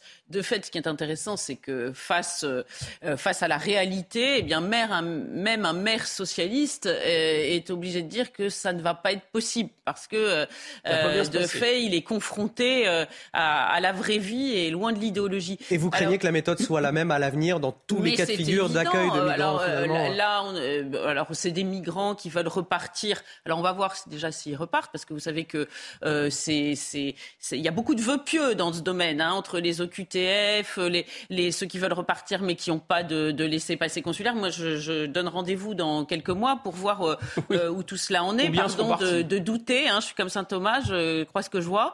Et, euh, et, et, et, puis, donc Saint-Lys, c'est la ruralité pas très loin de Toulouse. Et que se passe-t-il? C'est que les grandes métropoles souffrent euh, de, euh, des maux de l'immigration. Alors on se dit, ben, on va les euh, disperser, saupoudrer, en espérant que ainsi on, va, on, fasse retomber la pression dans les grandes métropoles. Mais comme c'est un, c'est pas un nombre fini, c'est un flot continu. L'immigration est un flot continu. Guillaume Bigot l'a rappelé tout à l'heure. Les, les, frontières sont largement ouvertes. Il y a, il y a, il y a zéro contrôle. Hein. Même ceux qui les aident à passer, comme Cédric et Roux sont invités au Festival de Cannes. Et donc, euh, il n'y a aucune raison que ça s'arrête. Donc, c'est un flot continu. Donc, ça veut dire que ces, ces, ces, villes, évidemment, euh, vont e-, être, ces petites villes, ces villages, vont être soumis à une forte euh, tension qu'ils n'ont pas connue jusque-là. On a vu cette tension dans les villes moyennes. Il y a des villes comme, comme Vierzon, Alençon, qui aujourd'hui souffrent de, des maux liés à l'immigration. Et ça va être maintenant la ruralité. Sauf que pour eux, ça va être triple peine. C'est-à-dire que euh, ils, ils, n'ont pas, ils n'ont pas de, moyens ferroviaires, ils n'ont pas de travail, et maintenant ils vont avoir en su une immigration qu'ils ne vont pas pouvoir employer. Ils n'ont pas de travail pour leurs enfants, leurs enfants sont partis parce qu'il n'y avait pas de travail. Mais et, pourquoi retrouverait-on, euh, euh, pourquoi ces migrants, eux, trouveraient-ils du travail? Alors j'entends ici et là des, visions iréniques de gens de Florette, version exotique, où on se dit qu'on va leur donner un petit lopin de terre et que ça va bien se passer, et en imaginant toutes les populations sont interchangeables. Et là aussi, c'est un grand mépris tant pour les uns que pour les autres, pour toutes les cultures, si j'ose dire, pour toutes les civilisations, parce que c'est imaginer qu'on a juste un homo economicus qui va se fondre partout où il va. Non, c'est faux. C'est complètement faux et ça va être profondément perturbant pour ces populations. Moi, ce que je remarque, c'est que euh, nous, Vouloir Voter, nous avons fait un, reportage à Saint-Lys et, les gens sont, très mécontents, mais sauf exception, ils ont beaucoup de mal à l'exprimer. Ils commencent toujours par dire Non, mais nous, vous savez, on n'est pas raciste, on n'est pas comme ça, on n'est pas égoïste. Et il y a une forme d'autocensure. Euh, euh, qui, qui me, Parce que le raccourci est rapidement et voilà, exactement, qui me semble être vraiment un, un, un, frein à, à, à, la libre expression.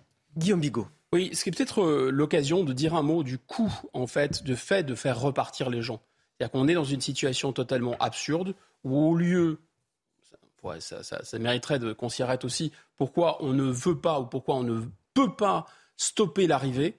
Et en fait, on dépense beaucoup d'argent et beaucoup d'énergie à les faire repartir. Mais attention, il faut que les gens, les auditeurs et les spectateurs soient conscients du fait que ce n'est pas sans coût.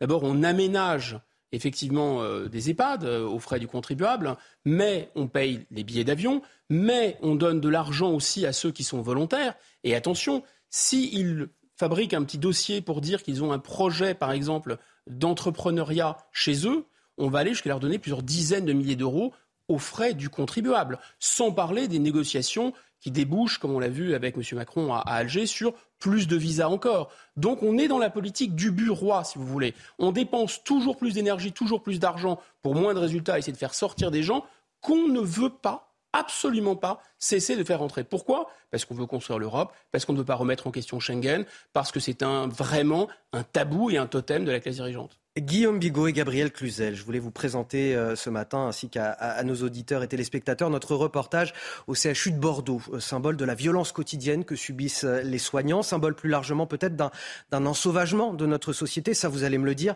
Sur place, on a deux à trois agressions verbales ou physiques chaque jour, avec des patients qui ne veulent plus attendre pour être soignés, des soins qui sont parfois très mal perçus. La situation peut même s'envenimer dès l'accueil des patients. Le reportage est signé Jérôme Rampenou et Antoine Estève. Aux urgences pédiatriques, les agressions sont le plus souvent verbales. Des parents estiment attendre trop longtemps et les conversations s'enveniment. Parfois, des menaces sont proférées pendant les soins. Il y a eu une professionnelle comme ça qui s'est retrouvée à devoir faire une prise de sang à un enfant et le papa a dit à l'enfant T'inquiète pas, si elle te fait mal, je lui fais mal. Et là, la professionnelle s'est retrouvée euh, euh, un peu en difficulté à dire bah oui, alors faut pas que je fasse mal à l'enfant, mais en même temps, je vais faire une piqûre, donc c'est pas agréable, euh, et, et à stresser elle-même. Ici, tous les soignants affirment avoir connu une agression. Les affiches contre les violences viennent d'être posées dans la salle d'attente. Il faut qu'ils les voient, il faut qu'ils les regardent, il faut qu'ils les comprennent. Euh, je pense de voir des soignants en premier plan euh, qui, devant, sur une campagne euh, anti-agression, je pense que c'est une, bonne idée. C'est de dire, bah, attendez, là, on est là pour soigner, et donc, tranquille. Les infirmières estiment que les soins sont beaucoup plus faciles quand les familles sont moins angoissées, et surtout quand les discussions se déroulent dans le calme. Le médecin, c'est un métier euh, pas très simple. Je vais attendre parce que je viens ici, je sais, c'est en urgence et tout le monde a besoin de ça. Je sais que quand on vient aux urgences, euh, on prend son mal en patience. Au CHU de Bordeaux, 15 000 soignants sont concernés par cette campagne d'affichage. L'an dernier, ils ont signalé plus de 800 actes de violence, de l'insulte à l'agression physique, un chiffre en augmentation de 5% par rapport à l'année précédente. Alors Guillaume Bigot, ça vous a fait réagir ce reportage. Un père qui dit à son enfant devant la soignante, si elle te fait mal, je lui fais mal. Qu'est-ce que ça dit de notre société, ça?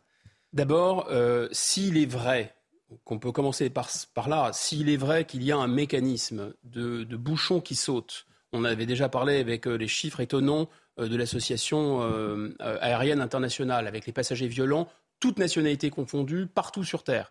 Donc oui, probablement un cocktail de réseaux sociaux, de montée de l'individualisme, etc., font que les individus, tous les individus, sont de plus, supportent de moins en moins la frustration. C'est vrai, toute chose égale par ailleurs. Il faut tout de suite ajouter que, évidemment, ce n'est pas n'importe quelle violence, qu'il y a une espèce de phénomène d'autocensure, que si on interroge le personnel soignant, on va, on va constater que cette violence, elle ne vient pas de n'importe où, elle a partie liée avec l'immigration et elle a partie liée avec le trafic de stupéfiants pas toute l'immigration, puisque dans ce personnel soignant, c'était rappelé par Gabriel Cluzel tout à l'heure, il y a aussi des gens qui viennent des pays africains, qui sont des médecins, des, gens qui viennent du Maghreb, qui sont des médecins, qui sont des, infirmières, euh, etc., qui sont des gens remarquables et qui subissent cette violence. Donc ce n'est pas l'immigration en général, c'est le fait que c'est enquisté notamment dans les banlieues des grandes villes comme Bordeaux, mais maintenant ça vient partout, une contre-culture, qui est une contre-culture qui est liée à l'économie parallèle du trafic de stupéfiants, ultra violente, la culture des gangs, plus du ressentiment anticolonial, plus du ressentiment anti-français, plus du ressentiment anti-couffard, etc., etc.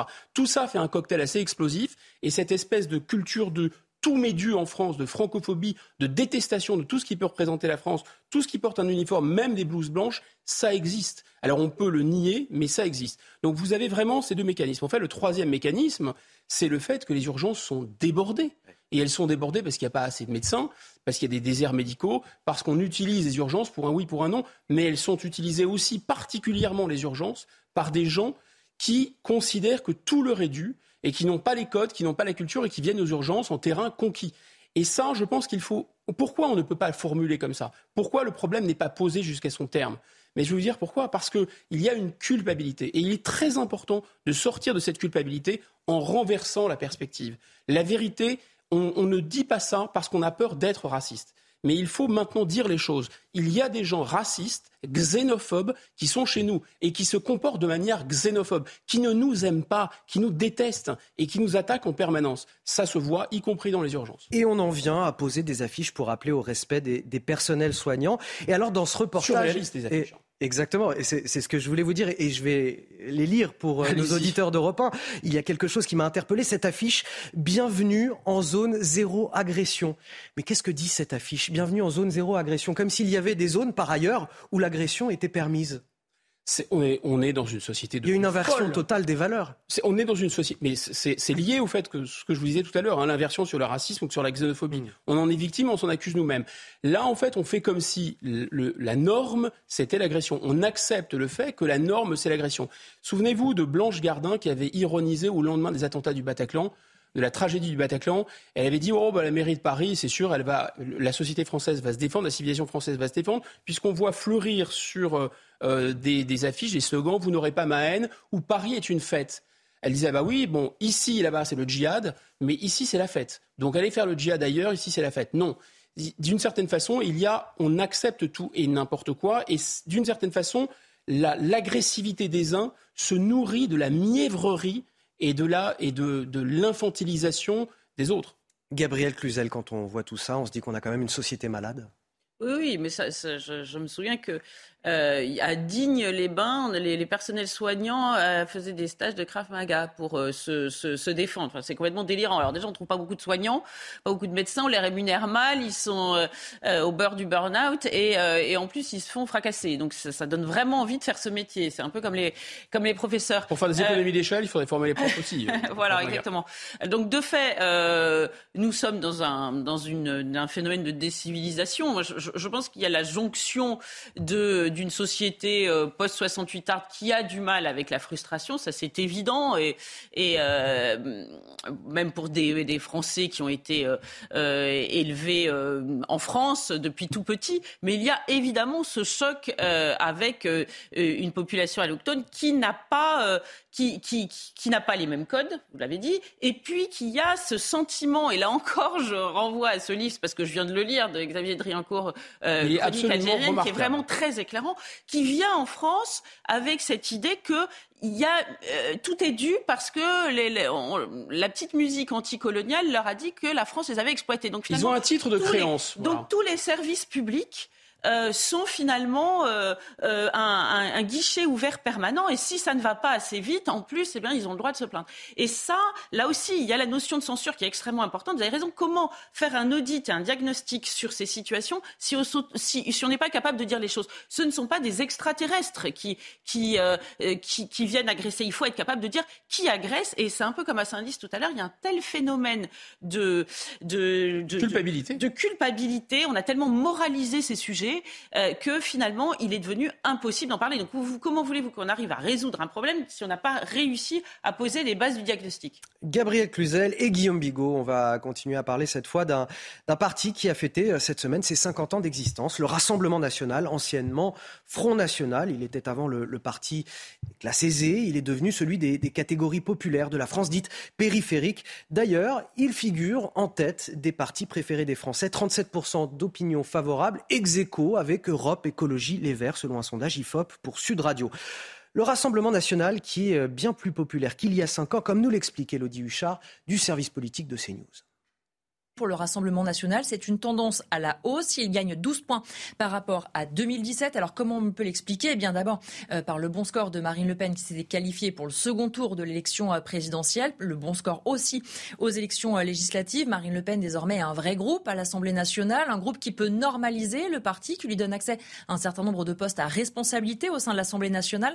C'est aussi un parti qui est clairement identifié par les Français, qui peut crisper aussi, on va le voir dans un instant, mais donc qui forcément fait parler de lui. Et puis c'est surtout un parti qui fait réagir. La contrepartie, c'est que 42% des Français ont une très mauvaise opinion de ce parti. On voit donc bien l'enjeu pour Marine Le Pen. Il va falloir qu'elle tente de normaliser jusqu'au bout son parti. Pour l'instant, en tant que présidente de groupe, elle tient son rang, quitte parfois à brimer certains députés qui aimeraient bien pouvoir avoir un peu plus accès aux médias ou bien euh, à la parole. Marine Le Pen qui veut convaincre qu'elle peut gouverner euh, d'ici euh, cinq ans. Et puis il va y avoir surtout quelques échéances pour le Rassemblement national. D'abord, Marine Le Pen, on le sait, n'est plus présidente euh, du Rassemblement national. Quelqu'un va lui succéder d'ici euh, quelques semaines, Jordan Bardella ou Louis Alliot. Marine Le Pen qui avait dit qu'elle ne savait pas encore si elle serait candidate euh, en 2027. Et pourtant, on voit bien dans son attitude qu'a priori, elle se prépare déjà.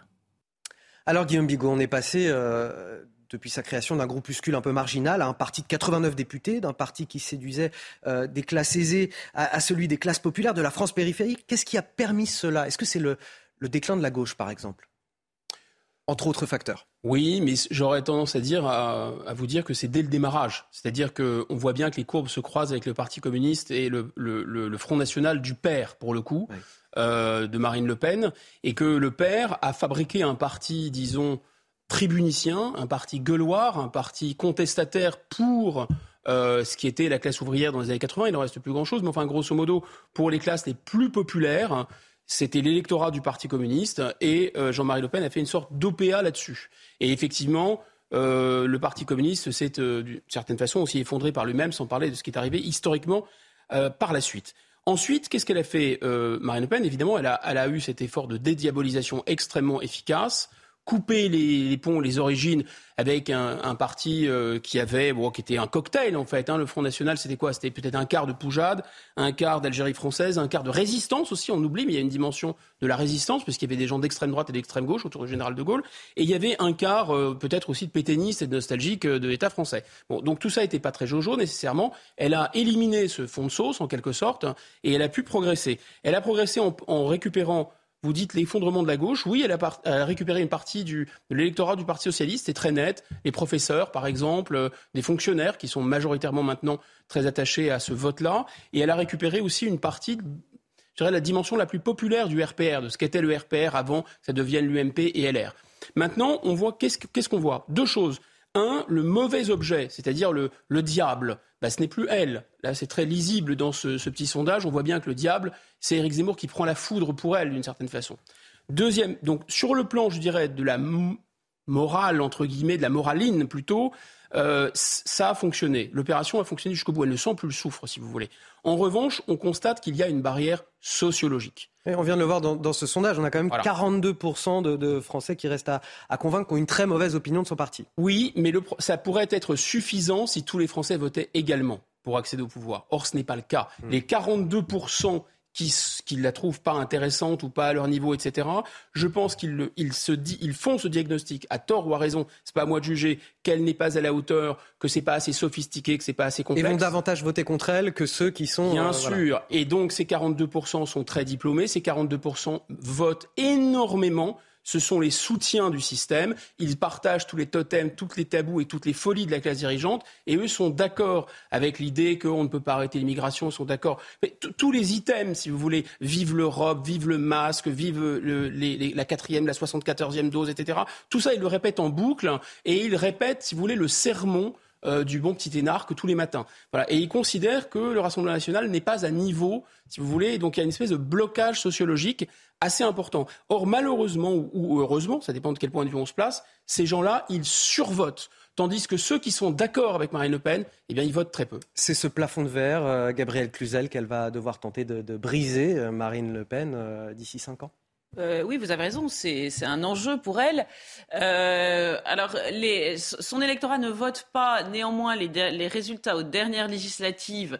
Moins, euh, vote moins, vous avez vote, raison. Ne vote, voilà, vote moins, mais, mais les, derniers résultats aux législatives ont soulevé euh, un peu d'espoir dans cet électorat qui s'est dit, bah, finalement, même si le mode de scrutin n'était pas favorable, en votant, ça a permis de faire un, groupe consistant. Je crois qu'on on, on charge beaucoup euh, Jean-Marie Le Pen en disant que finalement sa fille, en l'écartant, a pu dédiaboliser le parti. Vous avez raison. Mais d'un autre côté, Jean-Marie Le Pen, c'est la figure par excellence euh, du lanceur d'alerte entre guillemets sur l'immigration. Or, l'immigration, la marque Le Pen, c'est quand même l'immigration.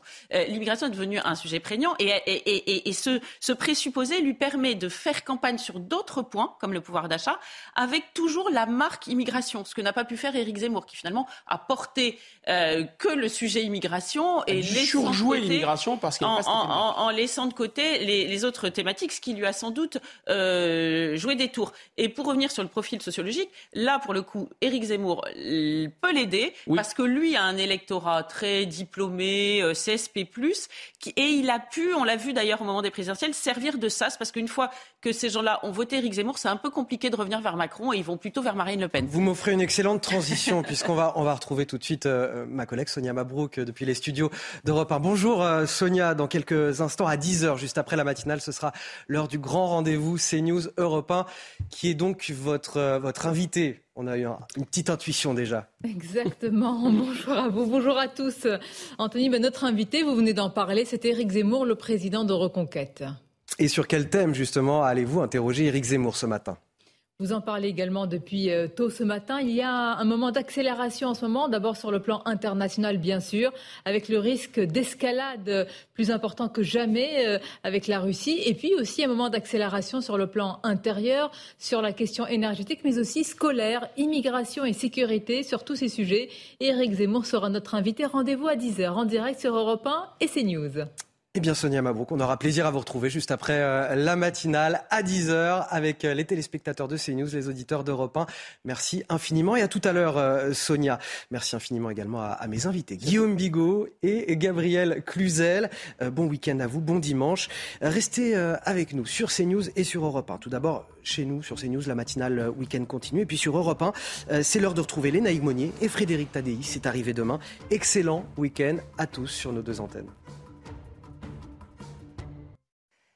Des conditions ensoleillées sur 80% du pays, très peu de brouillard ce matin, tout au plus quelques légers passages nuageux qui n'entachent pas du tout la sensation de beau temps sur le nord ou sur l'ouest. Par contre, on a toujours ce ciel menaçant sur les Pyrénées et surtout ces averses entre le Roussillon, les Alpes et la Corse, parfois orageuses avec parfois de forts cumuls de pluie en dessous. Cet après-midi, de très belles conditions ensoleillées sur la majeure partie du pays, mais on conserve encore ce risque orageux avec parfois des orages très forts localement notamment sur la Corse, un petit peu de vent d'est aussi en Méditerranée. Et on voit que le temps commence à changer sur la pointe bretonne à l'approche justement d'une nouvelle perturbation qui va vous concerner cette nuit. En attendant, vous avez un ciel voilé mais toujours quand même du beau temps. Les températures sont fraîches ce matin. On est descendu jusqu'à 4 degrés du côté de Nancy, 4 aussi pour Toulouse, 8, euh, 4 du côté de Clermont-Ferrand et 8 en direction de Bayonne. Et au cours de l'après-midi, attention au coup de chaud sur le sud-ouest des valeurs qui sont 7-8 degrés au-dessus des moyennes de saison, notamment sur Bordeaux, 27 degrés, mais ça ne va pas durer. Ça va vite se passer au cours des prochains jours. 19 du côté de Paris, toujours de la douceur également sur la moitié nord. On est ensemble jusqu'à 10h dans la matinale week-end. Bon réveil à ceux qui nous rejoignent. On est toujours avec Guillaume Bigot, politologue, qui nous fait le plaisir de rester sur ce plateau. Et nous a rejoint Benjamin Morel. Bonjour, Bonjour. Benjamin, maître de conférence en droit public. Toujours. Également, ça n'a pas changé depuis... Euh... Depuis déjà, depuis déjà bien longtemps. On est également avec Harold Diman qui va nous parler d'Ukraine dans quelques instants. Je ne vous en dis pas plus, je vous dévoile les titres de votre journal de 9h. La détresse des boulangers, hein, inflation des matières premières, prix de l'énergie qui explose, les factures font mal à nos artisans qui ne bénéficient pas du bouclier tarifaire. Le résultat, c'est ce dilemme aujourd'hui. Fermer boutique ou faire passer la baguette de pain à 1,50€. Notre reportage à suivre dans un instant. Pour une immigration choisie ce matin, l'ancien Premier ministre Édouard Philippe remet la question des quotas sur la table, des quotas par profession, avec chaque année un, débat au Parlement pour faire venir plus de soudeurs ou plus de médecins en fonction des besoins. Pourquoi cette question est-elle taboue en France? Nous, on pose la question ce matin sur notre antenne. La guerre en Ukraine après l'explosion du pont de Crimée, faut-il craindre la réponse russe? Vladimir Poutine, l'ours blessé, comme disent certains, est-il capable de tout? Le camouflet est tel que Moscou a, remplacé le général à la tête des opérations euh, militaires. Par ailleurs, on vient de l'apprendre, il y a au moins 17 morts dans de nouveaux bombardements à Zaporizhia. Et cela, euh, une réponse d'ailleurs de la Russie à ce qu'il s'est passé sur le pont de Crimée. Décryptage en plateau avec Harold Iman. Vous êtes euh, peut-être à, l'heure des tartines de pain et des croissants ce matin. Savourez-les bien car les prix à la boulangerie pourraient bientôt euh, exploser. N'en voulez pas euh, non plus à vos artisans boulangers. Les pauvres, ils font ce qu'ils peuvent avec les prix de l'énergie qui augmentent et puis ceux des matières premières. C'est compliqué. Beaucoup vont être contraints soit d'augmenter les prix, soit tout simplement de fermer boutique. Ils réclament de pouvoir être couverts eux aussi par ce fameux bouclier tarifaire sur l'électricité, car les factures explosent. On regarde ce reportage de, de Vincent Burga et Michael Dos Santos, et puis on en discute juste après sur ce plateau. Dans les prochaines semaines, cette baguette pourrait coûter 50 centimes de plus. Principale raison, l'explosion des tarifs de l'électricité.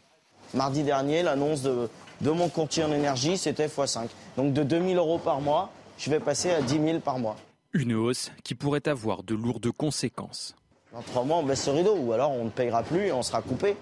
On sera coupé parce qu'on ne pourra pas. C'est juste pas possible. Ou alors il faudra licencier euh, la moitié de l'effectif et faire euh, que, que euh, du pain, enfin que recentrer, recentrer, recentrer. À cela s'ajoute la hausse des coûts des matières premières, crème, œufs, farine, beurre. Les tarifs grimpent de manière vertigineuse. Le beurre, il a pris là, euh, en un an et demi, il a pris euh, 140%. Il y a des fois, on est obligé de s'approvisionner euh, en Hollande ou aux Pays-Bas, parce que le beurre est moins cher qu'un que le beurre qui est fabriqué à deux heures d'ici en Normandie. Pour survivre, cette boulangerie envisage une hausse globale de 30 à 40% de ses prix, des augmentations qui divisent les clients. Je pense que je, je prendrai euh, moins de pain. Au lieu de prendre deux baguettes comme je fais habituellement, je pense que j'en prendrai qu'une on va rogner sur autre chose. Mais bon, l'alimentaire reste l'alimentaire. quoi. Ces derniers mois, certains produits comme les grands pains ne sont plus fabriqués. Une manière supplémentaire de réduire la consommation d'énergie. Benjamin Morel, une facture qui passe de 2 000 à 10 000 euros pour euh, ce boulanger qu'on qu vient de voir. Et cette question, faut-il euh, appliquer ce bouclier tarifaire sur l'électricité à, à, à, ces PME qui, jusque-là, en tout cas cette boulangerie, par exemple, ces boulangeries qui en, qui en auraient besoin, sans ouvrir une boîte de Pandore et que derrière, ça fasse une réaction en chaîne, que d'autres PME les, réclament, alors que bon, bah, les finances publiques ne sont pas euh, infinies et qu'on bah, a des critères à respecter à un moment donné. J'allais vous dire, c'est-à-dire que les boulangers sont en effet dans une situation compliquée. Pour faire une baguette, vous avez besoin essentiellement de deux choses, c'est de farine et d'énergie. Or, forcément, on est là face à deux produits qui deviennent des denrées rares. Elle est intenable, la situation pour eux. La situation devient intenable. Mais c'est intenable pour d'autres acteurs économiques. C'est-à-dire qu'aujourd'hui, dès le moment où vous avez besoin d'énergie pour faire fonctionner votre entreprise, eh bien, vous êtes dans une situation qui devient compliquée. Les entreprises, euh, les industries sont tout aussi essentielles en réalité, parce que si jamais vous n'aidez pas ces industries, elles deviennent non compétitives, notamment par rapport à l'Allemagne, qui a une politique très offensive pour maintenir son industrie, et donc on risque des faillites à terme et un affaiblissement du pays. Donc concrètement, donc, il va falloir accepter que les prix augmentent? Donc, euh, vous acceptez que les prix augmentent, mais en acceptant que les prix augmentent, il faut bien comprendre que vous fragilisez l'ensemble du tissu économique. Donc, le dilemme que vous avez évoqué est le grand dilemme aujourd'hui pour l'État. Soit vous rentrez dans une logique qui est une logique inflationniste, c'est-à-dire que vous acceptez d'augmenter les salaires, les traitements des fonctionnaires, etc., mais vous avez un risque de perdre en termes de compétitivité prix. Si jamais vous gagnez plus, la euh, baguette à 1,50€ n'est plus vraiment un problème, puisque votre salaire a augmenté. Mais évidemment, c'est un coût macroéconomique ailleurs. La deuxième option, c'est que vous acceptez des faillites et un appauvrissement général. À terme, c'est mauvais. Et la troisième option, c'est que vous creusez la dette. Mais dans ce cas-là, il faut savoir, et c'est un débat économique qu'on peut avoir, qu'est-ce qu'on fait de la dette demain? Est-ce qu'on va vers une annulation partielle? Est-ce qu'on va vers une monétisation? Donc ensuite, ça implique de faire exploser quelques tabous qui aujourd'hui sont bien incrustés en Europe. Et ça, il est douteux que Berlin et que la Haye en soient tout à fait aujourd'hui conscients et soient tout à fait volontaires pour ça. Guillaume Bigot, euh, sommes-nous euh, pieds et poings liés?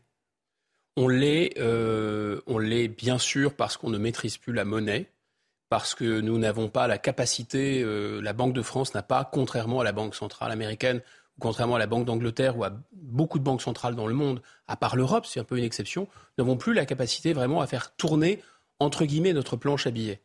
C'est cela que veut dire le président Macron quand il dit il n'y a pas d'argent magique. Concrètement, ça veut dire quoi? Ça veut dire que les règles que nous sommes imposées, fabriquer une monnaie commune avec une banque centrale européenne, dans un cadre légal, qui fait que pour avoir entre guillemets, plus d'argent, je caricature un peu, sauf exception, il n'y a plus d'exception maintenant, il faut aller sur les marchés financiers pour se refinancer. Donc vous ne pouvez pas à la fois vouloir un mécanisme comme ça, qui est aussi cohérent d'ailleurs avec une espèce de grande concurrence euh, ouverte à tous les vents, etc., et simultanément vouloir faire du bouclier fiscal, du bouclier tarifaire, aider les gens, etc. J'ajoute, vous ne pouvez pas non plus faire ça et en même temps vouloir sanctionner la Russie alors qu'il y a des économies dans votre zone intégrée monétaire qui vont dépendre à 50, 60%, 80% de l'énergie russe.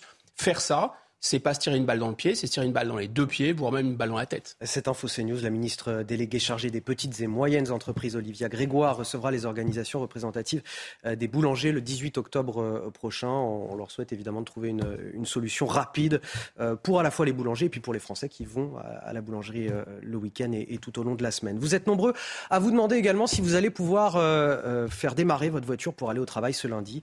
Peut-être une lueur d'espoir, vous allez me le dire sur ce plateau, avec la CGT qui fait un pas pour négocier. Elle propose de limiter les négociations à la seule augmentation euh, des salaires pour mettre fin à la, grève dans les, dans les raffineries.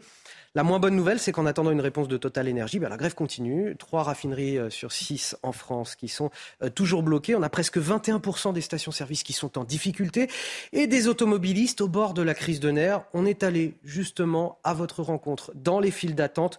Le reportage est signé Arthur Muriot, Alexandre Distel avec le récit de Michael Dos Santos. Une file d'attente à perte de vue. Avec la pénurie de carburant, les Français se précipitent dans les stations essence. Des conducteurs qui utilisent toutes les astuces pour dénicher un peu d'or noir. Comment vous avez appris que cette station ici était ouverte?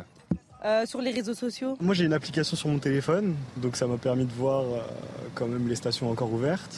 Mais bon après ça dit pas la queue. D'autres préfèrent utiliser les bonnes vieilles méthodes. Rouler plusieurs kilomètres, quitte à voir, ironie du sort, la jauge d'essence diminuer. On fait que galérer. La dernière fois, j'ai trouvé un petit peu d'essence jusqu'à Drancy. J'ai fait tout le, tout le parcours, je n'ai rien trouvé. Dans cette station du Val d'Oise, tous sont prêts à attendre plusieurs heures pour obtenir 40 euros de carburant maximum. Tous ou presque. Les gens font en sorte de ne pas respecter le balisage pour gagner euh, une demi-heure. Et donc ça crée un désordre monumental, alors que si les gens étaient un minimum civilisés, ça irait beaucoup mieux. La police, les ambulanciers, euh, les infirmières, euh, normalement on est censé être prioritaire, mais quand il n'y a pas de personne qui nous guide pour dire allez-y avant, comment voulez-vous que je passe devant tous ces gens? Après l'annonce de la reconduction de la grève du personnel des raffineries, une sortie de crise est pour le moment inenvisageable. Seule certitude, les prix des carburants vont continuer d'augmenter. Guillaume Bigot, les gens sont en train de devenir fous. Un automobiliste de Haute-Savoie a donné cette semaine plusieurs coups de couteau à un conducteur suisse euh, dans une file d'attente euh, pour, euh, pour évidemment obtenir du carburant. Est-ce que le pas en avant de la CGT dont je vous parlais tout à l'heure, qui accepte de limiter ses négociations au seul hausse salariale, est de nature à faire avancer les choses dans les prochains jours, en tout cas rapidement, pour voilà, tous les citoyens français qui veulent aller travailler dès demain? C'est une situation assez, assez inflammable parce que, bon, je, vais, je, vais, je vais un peu faire l'avocat du diable, non pas que Total soit le diable, mais essayer de comprendre la logique de cette entreprise. Le gouvernement a demandé à Total de consentir des ristournes. Hmm. Et par ailleurs, le gouvernement a aussi, euh, lui, baissé, euh, avec le bouclier tarifaire, euh, le prix à la pompe, de manière artificielle et, et, notamment sur, les, sur le réseau Total. Donc, grosso modo, l'entreprise estime déjà avoir fait des efforts. Du point de vue des salariés, il y a 100% euh, sur le trimestre d'augmentation du bénéfice net, et eux, ils ont une augmentation de 3%. Donc 100% d'un côté, 3% de l'autre. Ils se posent quelques questions quand même. Ils disent c'est un peu bizarre cette histoire. Alors Total dit oui, mais on a déjà fait un effort, c'est le gouvernement qui nous a demandé un effort, etc.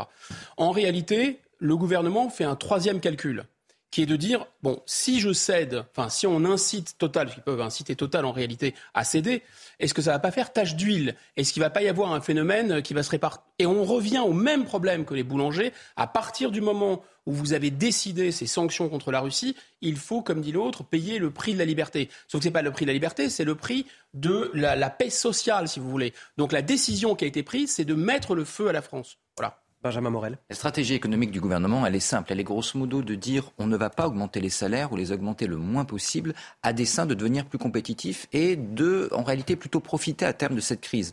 Le problème de ce conflit social, c'est qu'en effet, si jamais vous cédez sur Total, même si c'est une entreprise qui a engrangé des super profits, etc., vous risquez d'avoir des revendications plus générales.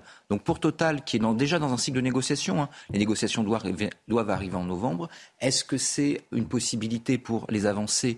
On verra probablement. C'est-à-dire que l'entreprise n'a pas intérêt à ce que ça bloque, surtout pour des augmentations de salaire, que visiblement, elle n'est pas euh, tout à fait, pour elle, pour, les, pour elle ces, ces évolutions ne sont pas forcément tabous. Donc il peut y avoir des évolutions. Après, le risque, encore une fois, pour le gouvernement, c'est que ça se généralise. Et la grande erreur de la CGT, c'est de ne pas avoir fait comme les petits camarades britanniques, de ne pas avoir dit non, non, c'est pas quelque chose d'interne à Total, c'est en réalité parce que nous avons une force de blocage, une revendication globale pour la hausse des salaires. Là, il y aurait 80% des Français qui seraient aujourd'hui derrière la CGT et les données du conflit seraient fondamentalement différentes. Pour le gouvernement, l'erreur de communication de la CGT est plutôt une bénédiction. Autre question pour vous, euh, Benjamin Morel. Faut-il remettre euh, sur la table la question des quotas d'immigration? Alors qu'un débat euh, sur le sujet doit se tenir fin novembre au Parlement, c'est ce que fait Édouard Philippe aujourd'hui dans le Parisien, aujourd'hui en France, à l'occasion d'une interview. Et il nous dit Les quotas par profession me paraissent parfaitement envisageables. On a besoin de compétences, de faire venir des gens. Même avec un taux de chômage à 7%, on peine à recruter dans certains domaines. Et il poursuit un débat au Parlement pour dire eh bien, cette année, on prend beaucoup de médecins ou on prend beaucoup de soudeurs. Ça ne me paraît euh, pas scandaleux ni médiocre. Cela me paraît même assez légitime. Alors, ce projet de loi doit être présenté début 2023. Est-ce que c'est en effet une piste qui vous paraît légitime, Benjamin Morel? Non, pour euh, une raison simple. Souvent, on stigmatise la vision de gauche un peu angélique, béni oui oui de l'immigration, en disant, bah écoutez, on a euh, un niveau de vie un peu meilleur qu'à l'étranger, donc faisons venir les gens parce que comme ça, ils vivront un peu mieux. Bon, c'est bien gentil. Dans la réalité, c'est assez peu praticable. Mais il y a le pendant à droite. Le pendant à droite, c'est de voir l'immigré uniquement comme un agent économique. Quelles sont tes compétences? Ah, parfait, viens. Mais l'intérêt, quand vous voulez former une nation, c'est pas forcément d'avoir des gens qui ont des compétences, etc. C'est des gens qui veulent faire nation. Alors qu'ensuite, ils aient des compétences qui peuvent nous intéresser, qui peuvent leur permettre d'intégrer le marché du travail, etc. Tant mieux, ça peut en effet être un critère. Mais le premier critère, c'est pas d'être un soudeur quand on manque de soudeurs, c'est d'aimer la France et d'avoir envie d'y vivre et d'avoir envie d'y construire son avenir. Et ça, c'est aujourd'hui tout à fait oublié par cette droite qui ne voit les choses que sous l'angle économique. Harold Iman Oui, je voulais dire que ça, c'était le modèle américain d'il y a deux ou trois générations. C'est-à-dire, on prenait des gens par nationalité en, lot. Par quota. Par de, quota de nationalité. De nationalité, mais, mais pas sociale. Tout à fait. Donc, euh, on prenait un peu toute la gamme et ça continue, parce que même si on choisit, on, prend aussi beaucoup de réfugiés. Et c'est la même chose au Canada. Donc les réfugiés, c'était les boat people, c'est qui vous voudrez, et eux n'ont pas de qualification de compétences. Il est 9h15 euh, dans une poignée de secondes sur euh, CNews. C'est l'heure du rappel de l'actualité. Avant de vous faire réagir, bien sûr, euh, Guillaume Bigot, on retrouve Elisa Lukavski. Les syndicats de police demandent au ministre de l'Intérieur des mesures d'apaisement, demande qui fait suite à la contestation suscitée par la réforme de la police judiciaire et après l'éviction du patron de la PJ de la zone sud, Eric Arella. Cette réforme suscite le rejet. Il faut donc stopper cette spirale qui risque de creuser un fossé inquiétant et déstructurant au sein de notre maison euh, police, écrivent Alliance et l'UNSA, deux syndicats de police, dans un communiqué commun. Début d'une visite de deux jours d'Elisabeth Borne en Algérie pour son premier déplacement à l'étranger. La Première ministre, accompagnée de 16 autres ministres, soit près de la moitié de son gouvernement, souhaite donner, je cite, une impulsion nouvelle et concrète à la réconciliation amorcée en août par les présidents français et algériens. La visite commencera par le dépôt d'une gerbe au monument des martyrs au lieu de la mémoire algérienne de la guerre d'indépendance face à la France. Ils étaient invaincus en championnat depuis le début de la saison. Ils se sont hier inclinés sur leur pelouse. Les Marseillais ont été battus par le promu Ajaccio de buts à 1 lors de la dixième journée de Ligue 1. Après l'ouverture euh, du score de Dimitri Payet sur penalty, euh, Moussiti Oko et un but contre son camp de Balerdi ont offert la victoire à Ajaccio. Euh, pas la meilleure façon de faire le plein de confiance pour l'OM avant de retrouver le Sporting Portugal. Ça sera mardi en Ligue des Champions.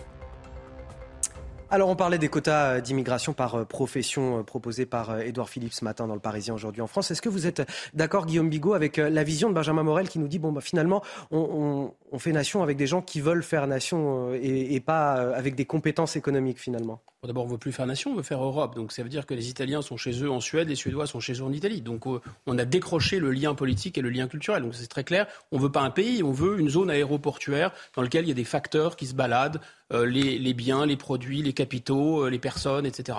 Donc voilà, Premier point. Deuxième point, je pense que je suis absolument d'accord avec ce qu'a dit Benjamin Morel, peut-être avec un complément, c'est qu'il y a, en fait, il ne faut pas opposer les deux visions. La vision moraline, moralisatrice de euh, le migrant, c'est le nouveau prolétaire, on se donne bonne conscience, c'est le damné de la mondialisation, et on va se donner bonne conscience en le faisant venir vision des, associations, si vous voulez, euh, de Dame Patronesse. Et de l'autre côté, la vision du MEDEF, c'est super parce que comme ça, les salaires ne bougent pas et on maintient les salaires très bas.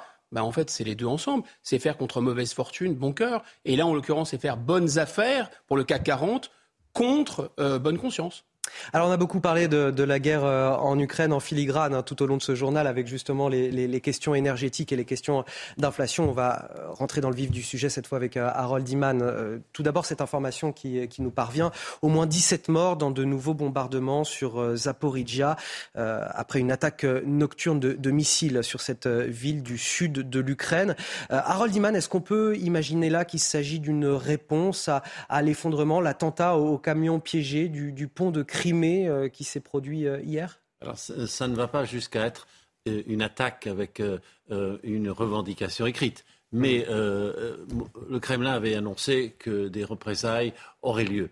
Et c'est quand même. cela fait trois jours que Zaporizhia est intensément visé. Il faut voir que Zaporizhia, c'est la capitale en temps normal de 700 000 habitants qui échappe totalement euh, au contrôle militaire russe, mais qui fait partie de la zone théoriquement annexée par euh, Vladimir Poutine.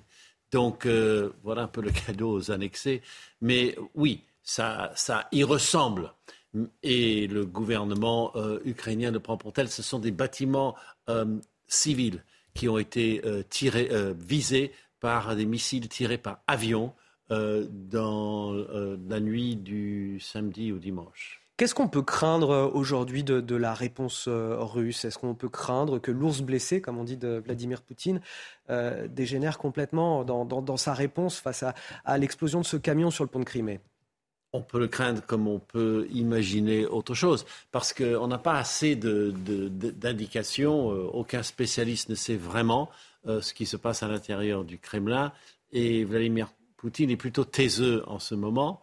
Donc, euh, il a changé son commandant pour euh, les opérations. Ah oui, c'est quand même un signe de difficulté, ça. Oui, il l'a fait plusieurs fois depuis le début de la guerre, euh, assez rapidement. donc, il cherche toujours des généraux qui ont un passé militaire. L'actuel a, servi en, en, Syrie, donc on imagine qu'il sait faire les opérations aériennes. Mais c'est un peu, vu de l'extérieur, euh, vu d'un point, de vue ukrainien, ça ne change pas vraiment grand-chose sur le terrain, peut-être un changement de tactique euh, ici ou là. Euh, on, ne sait pas si l'ours blessé va sortir de ses gonds, et c'est à se demander si l'ours blessé lui-même c'est ce qu'il doit faire. Parce que là, on, improvise. Ce n'est pas une guerre super balisée comme, on pouvait imaginer au XIXe siècle. Et puis il y a l'arme nucléaire qui plane derrière, qui mettrait fin à absolument tout. Euh, Harold Iman, une dernière question. On entend de ça et, là euh, les contestations internes euh, au, sein de, de l'appareil d'État, de, la société russe, etc. Est-ce qu'il y a, si toutefois Poutine devait être renversé d'une manière ou d'une autre, est-ce qu'il y a une personnalité dans le pays? On sait qu'il étouffe toute contestation, Vladimir Poutine. Est-ce qu'il y a quelqu'un qui serait susceptible de le remplacer si cela devait arriver? Alors, il faut voir ceux qui le, le remplaceraient, qui viennent de l'intérieur du régime. Donc on déplacerait le chef de ce qui serait imaginé comme une espèce de junte, ou bien c'est une opposition. L'opposition, c'est Navalny, euh, par exemple, euh, mais euh, qui est en prison en Russie. si c'est de l'intérieur du régime, ce serait plutôt le directeur du Conseil de sécurité nationale qui s'appelle Patrouchev, et qui a un fils d'ailleurs qui lui-même aussi pourrait être pressenti pour le remplacer. Sinon, il y a aussi Dimitri Medvedev qui était le Premier ministre, qui maintenant un petit peu euh, euh, la, euh, la, version féroce de Poutine. Et alcoolisé aussi, j'ai l'impression. Medvedev, je, je, je l'ignore s'il si, est alcoolisé. On, ne, on ne... Et qui force un peu sur la bon. bouteille. Ça, c'est pour les mœurs voilà, de Dimitri Medvedev. Mais, euh, Guillaume Bigot, une réaction, il nous reste 40 secondes euh, sur tout ça. Très rapidement, je pense que c'est très difficile pour nous euh, de, de, de, rester extérieur à cette guerre. Manifestement, on a pris un parti. Bon, je ne sais pas si c'est bien, je ne sais pas si c'est mal. C'est très compliqué, d'ailleurs, quand vous essayez de prendre une distance vis-à-vis du discours otanien, du discours américain. Euh, de ne pas être accusé de défendre Poutine. Encore, encore une fois, Poutine est un personnage extrêmement brutal, extrêmement cynique, il a violé le droit international. Il me semble assez indéfendable dans cette histoire. Pour autant, on a un tel besoin de soumission à l'Amérique que euh, voilà, on nous explique que Nord Stream. Regardez simplement une carte, enfin regardez où est Nord Stream. Euh, vous prenez une carte des profondeurs des, des, océans, vous pourrez regarder la carte. Le Nord Stream, il part de la Russie. D'accord? Si c'était vraiment les Russes, je pense qu'ils l'auraient fait à côté de chez eux. C'est quand même un peu plus sûr que de le faire très loin, près des eaux polonaises, près des eaux baltes. Enfin, je dis ça, je dis rien. ils l'ont fait juste au moment où il y avait la célébration euh, de, de, l'annexion. Bon, là maintenant, on nous a expliqué hier, oui, mais attention, on ne sait pas qui a, tiré sur le pont. Effectivement, on pouvait s'attendre à ce que M. Poutine détruise son propre pont, qui était sa fierté le jour de son anniversaire. Bon, il a fallu attendre que les Ukrainiens aient jusqu'à revendiquer. Mais la volonté de nous soumettre aux États-Unis est telle qu'on prend les devants et qu'on prend des narratifs autant qui sont, à mon avis, délirants. Messieurs, vous allez rester avec moi en plateau. On va marquer une courte pause. On revient dans un instant. Le temps pour moi de remercier Harold Iman pour euh, toutes ces analyses et ces explications. On parlera dans un instant du CHU de Bordeaux confronté à, à des violences qui euh, progressent depuis euh, déjà plusieurs mois. Deux à trois agressions par jour par des patients qui refusent d'attendre, par des malades qui ne supportent pas les soins. Euh, est-ce là encore le signe de l'ensauvagement de la société, euh, comme on dit souvent? Euh, Vous y répondrez dans un instant, juste après notre reportage.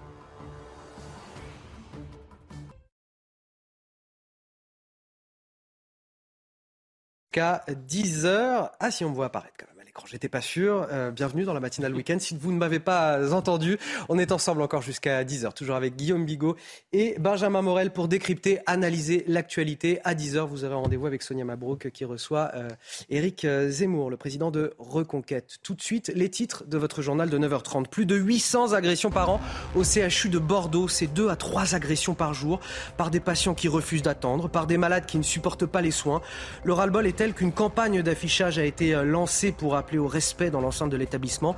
Que cela nous dit-il de notre société? Je vous poserai la question juste après notre reportage sur place. Près de Toulouse, un EHPAD transformé en centre d'accueil pour migrants. Un projet polémique imposé par l'État sans concertation avec les habitants et la mairie de la ville. 120 personnes seront donc bientôt installées à Saint-Lys en Haute-Garonne. La méthode vous choque-t-elle On en parle dans ce journal. Le Rassemblement national qui a fêté ses 50 ans cette semaine, parti préféré des Français, ex aequo avec Europe Écologie Les Verts selon un sondage IFOP pour Sud Radio. Comment le RN est-il devenu le parti des classes populaires de la France dite périphérique? Analyse à suivre. On voulait vous présenter ce matin notre reportage au CHU de Bordeaux, symbole de la violence quotidienne que subissent les soignants, symbole peut-être aussi plus largement d'un ensauvagement de notre société. Vous allez me le dire en tout cas si c'est ce que vous pensez sur ce plateau. Sur place, deux à trois agressions verbales ou physiques par jour avec des patients qui ne veulent plus attendre pour être soignés, des soins qui sont parfois très mal perçus. La situation peut même s'envenimer dès l'accueil. Regardez ce reportage tourné par Jérôme Rampenou et Antoine Estève. Aux urgences pédiatriques, les agressions sont le plus souvent verbales. Des parents estiment attendre trop longtemps et les conversations s'enveniment. Parfois, des menaces sont proférées pendant les soins. Il y a eu une professionnelle comme ça qui s'est retrouvée à devoir faire une prise de sang à un enfant et le papa a dit à l'enfant T'inquiète pas, si elle te fait mal, je lui fais mal. Et là, la professionnelle s'est retrouvée euh, euh, un peu en difficulté à dire bah oui, alors faut pas que je fasse mal à l'enfant, mais en même temps je vais faire une piqûre, donc c'est pas agréable, euh, et à stresser elle-même. Ici, tous les soignants affirment avoir connu une agression. Les affiches contre les violences viennent d'être posées dans la salle d'attente. il faut qu'ils les voient, il faut qu'ils les regardent, il faut qu'ils les comprennent. Euh, je pense de voir des soignants en premier plan euh, qui devant sur une campagne euh, anti-agression, je pense que c'est une, bonne idée. C'est de dire, bah attendez, là, on est là pour soigner et donc tranquille. Les infirmières estiment que les soins sont beaucoup plus faciles quand les familles sont moins angoissées et surtout quand les discussions se déroulent dans le calme. Le médecin, c'est un métier euh, pas très simple. Je vais attendre parce que je viens ici, je sais, c'est en urgence et tout le monde a besoin de ça. Je sais que quand on vient aux urgences, euh, on prend son mal en patience. Au CHU de Bordeaux, 15 000 soignants sont concernés par cette campagne d'affichage. L'an dernier, ils ont signalé plus de 800 actes de violence, de l'insulte à l'agression physique, un chiffre en augmentation de 5% par rapport à l'année précédente. Benjamin Morel, on a quand même un, père qui dit à son enfant, devant une soignante, si elle te fait du mal, je lui fais du mal. On est une société malade quand même. Oui, on est au croisement de trois grands problèmes en réalité qui évidemment font de l'hôpital un catalyseur. Le premier problème, c'est, vous l'avez évoqué, on a un problème global aujourd'hui euh, de violence dans la société, de rapports compliqués à l'autorité, etc., qui fait que les services publics n'étant pas hors de la société, ayant même plutôt pour but, eh bien justement, de euh, d'aider, d'appuyer cette société, de la structurer jusque dans ses tréfonds, eh bien sont directement impactés aujourd'hui par cette dégradation sociale auquel à la fois elles participent et dont elles sont la victime. Le deuxième élément, eh bien, c'est que vous avez là en l'occurrence des services publics qui sont des services publics fragiles on ne va pas refaire évidemment tous les discours la sur saturation la des services d'urgence en France. Mais quand vous attendez euh, des heures, euh, des dizaines d'heures dans euh, un couloir pour passer aux urgences, ça fait évidemment monter la tension. Et donc même si vous êtes un doux agneau en rentrant, il est probable que vous, que vous mutiez à un moment en loup et que ben, la première main qui passe, vous avez tendance à la mordre. Donc c'est quelque chose qui évidemment est blâmable, mais qui entre guillemets rentre aujourd'hui dans une paupérisation globale des services publics qui tend les relations avec les usagers. Le troisième élément, c'est que vous avez un rapport des Français au service public qui a profondément changé. Rapport qui était un rapport, je dirais, de reconnaissance d'un service donné par l'État et qui est devenu un rapport de consommateur qui exige tout d'un coup eh bien, que la charte de euh, consommation soit bien respectée. Alors que le service est pourtant gratuit. Alors que le service est gratuit, alors que le service a justement pour but eh bien, de structurer la société, eh bien, il devient, comme s'il était payant, eh bien, quelque chose auquel on considère que nous avons le droit, alors qu'en réalité, le service public, c'est pas tant un droit, c'est d'abord un bien commun. Et Guillaume Bigot, euh, on a donc cette campagne d'affichage, on le voyait dans le reportage, qui est lancée pour appeler les, euh, patients au, calme, et cette affiche complètement lunaire finalement, qui dit Bienvenue en zone zéro agression comme s'il y avait des zones où les agressions étaient autorisées, étaient possibles. On inverse complètement la chose et on dit bah, là, vous êtes, euh, vous êtes safe en quelque sorte, vous êtes en sécurité.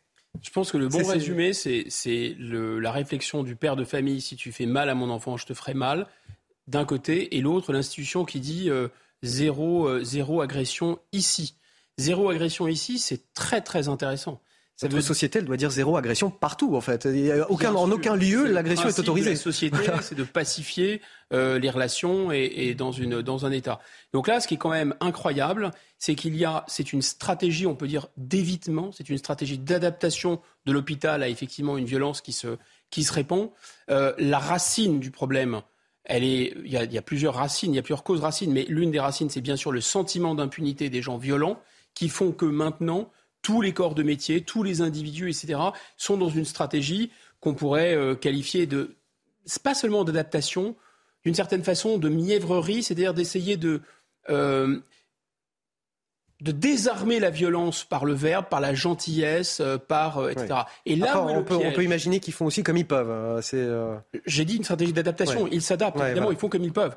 Mais, là où là où c'est vraiment très grave et très dangereux, c'est que cette stratégie, elle génère de la violence. Parce que les gens qui en sont à dire, si je fais, alors ils, sont dire, ils en sont à dire à un médecin ou à un infirmier, si tu fais mal à mon enfant, je te frappe.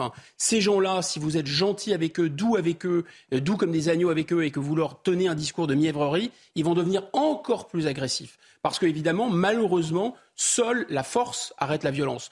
Pas euh, le. Ah, ça veut dire quoi On met, on met des, euh, des, des, vigiles dans Un, chaque. Euh, bien sûr, mettre des vigiles. Les, les, mais au-delà, c'est les pas... services de soins n'ont déjà pas de moyens. On pourrait rajouter encore des vigiles parce que les, les gens ne savent pas se comporter en société. C'est bah, pas tenable comme solution. Je pense qu'il faut passer d'un point A au point B. Le but, c'est de revenir dans une société normale. Mais quand vous avez quelque chose qui est, qui est désorganisé et qui est devenu anormal, il faut quand même le traiter et traiter les urgences et les priorités sans faire de jeu de mots. L'urgence, c'est quand même de stopper cette violence et seule la force peut la stopper. Alors évidemment, c'est plutôt la force des tribunaux, la force des magistrats. Et là, on, on revient à cette société chewing-gum qu'on voit s'afficher sur cette, sur cette affiche. Malheureusement, le chewing-gum, il est dans dans les prétoires aussi. Autre reportage qu'on voulait vous montrer ce matin. Un EHPAD transformé en centre d'accueil pour migrants à Saint-Lys, près de Toulouse. Dans cette ville de 10 000 habitants, le projet sème la discorde. Pourquoi? Je vous le donne en mille, encore une fois, parce qu'il n'y a pas eu de concertation avec les habitants, ni même avec euh, la mairie qui a été euh, mise devant le fait accompli. Une mairie de gauche, hein, pour le coup, c'est une mairie socialiste. Euh, mais voilà, c'est l'État qui impose euh, cette situation. Le centre d'accueil va accueillir 120 personnes. Regardez ce reportage de Jean-Luc Thomas et vous allez me dire sur ce plateau si la méthode vous choque. Cet EHPAD sera en 2023 un CEPAR, un centre pour les sans-papiers étrangers qui acceptent un retour vers leur pays d'origine. Annoncé par l'État en 2021, cette création entraîne des controverses. Je crois qu'on n'a pas été concerté, ça c'est sûr et certain. Nous, moi je l'ai appris du jour au lendemain euh, dans les journaux. Euh. Comment une maison de retraite s'en va et pof, on vous balance un truc dessus On comprend qu'il faut quand même tendre la main, les aider, mais ça fait un petit peu peur. On doit les accueillir, ces gens-là il faut bien qu'ils qu se mettent quelque part à l'abri. Hein. Beaucoup de questions restent en suspens pour les habitants. Il y aurait dû avoir une concertation dès le début. On connaît les inquiétudes que ça va générer chez nos populations. On n'a pas les réponses à apporter puisque ce n'est pas de notre compétence. D'où euh, cette réunion publique très importante le 17 où on va venir où la préfecture, avec le groupe Adoma et l'OFI, vont venir apporter des réponses en direct aux Saint-Lisiens et Saint-Lisiennes sur quelque chose qui est de leur compétence. Un point d'achoppement existe entre l'État et la commune sur le nombre de personnes accueillies. Nous étions initialement sur 160 places sur ce projet, que donc euh, Adoma euh, donc a décidé de descendre à 30 familles à peu près au lieu de 40, ce qui correspond à 120 places. En France, 5000 étrangers en situation irrégulière ont bénéficié en 2021 d'un retour volontaire.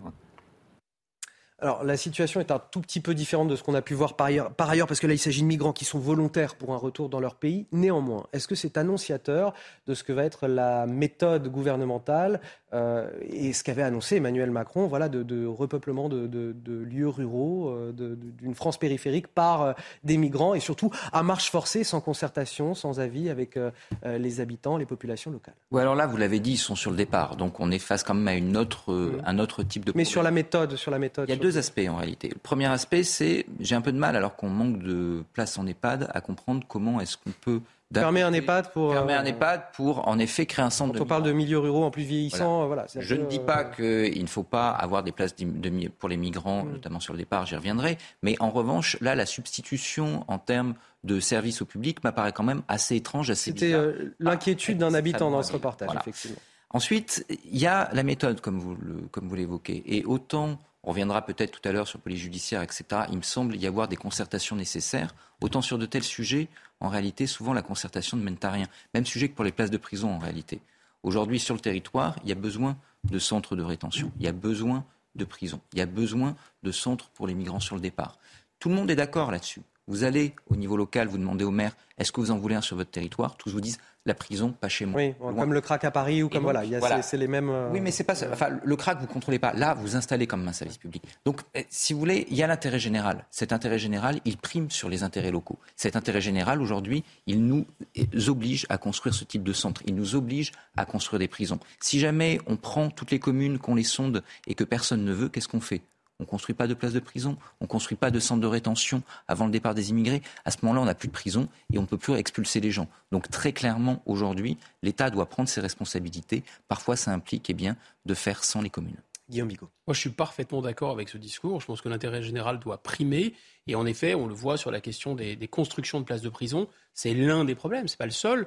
Mais effectivement, c'est la prison, c'est bien, mais chez les autres, dans la commune voisine ou dans le département voisin à partir de là, euh, on, ne peut que souscrire à cette volonté euh, d'imposer l'intérêt général. Et l'intérêt général, c'est aussi qu'il y ait des centres pour pouvoir renvoyer les gens chez eux. Tout ça a une certaine logique et une certaine cohérence. Mais précisément, ce qui fait défaut, c'est la cohérence. C'est-à-dire que puisque vous avez passé euh, la moitié de votre premier quinquennat et vous êtes fait réélire sur un deuxième quinquennat en expliquant que vous alliez, un, parler de concertation, agir avec concertation et ne penser qu'à la concertation et que la première chose que vous faites, c'est imposer des choses euh, sans concertation aucune. Euh, quand vous avez, vous avez expliqué à tout le monde que votre priorité, c'était de vous appuyer sur les collectivités locales, votre deuxième priorité, c'est de vous appuyer sur les maires, votre troisième priorité, c'est de vous appuyer sur euh, les élus locaux et que vous voulez imposer des choses, il y a quelque chose qui tourne pas rond. Donc ils sont pris à leur propre piège, en fait, d'avoir expliqué qu'ils allaient agir par concertation auprès des maires et imposer aux maires quelque chose. Deuxième point, c'est cette histoire de seuil de tolérance. C'est-à-dire que là, on se rend compte que c'est un centre qui n'est pas destiné à accueillir des migrants. C'était le projet du président de la République par ailleurs, mais d'accueillir des gens qui sont en transit, qui normalement devraient rester quelques semaines pour être expulsés. En plus, quelques centaines. Or, c'est un maire socialiste, et le maire socialiste est vent debout, ce qui révèle à la fois l'hypocrisie euh, du Parti socialiste sur la question, pas très nouvelle, mais aussi le fait que le seuil de tolérance, il est tellement bas que même des gens en transit, euh, finalement, les communes locales ne les supportent plus. On va avancer euh, sur une autre question, cette fois celle des retraites avec vous sur ce plateau.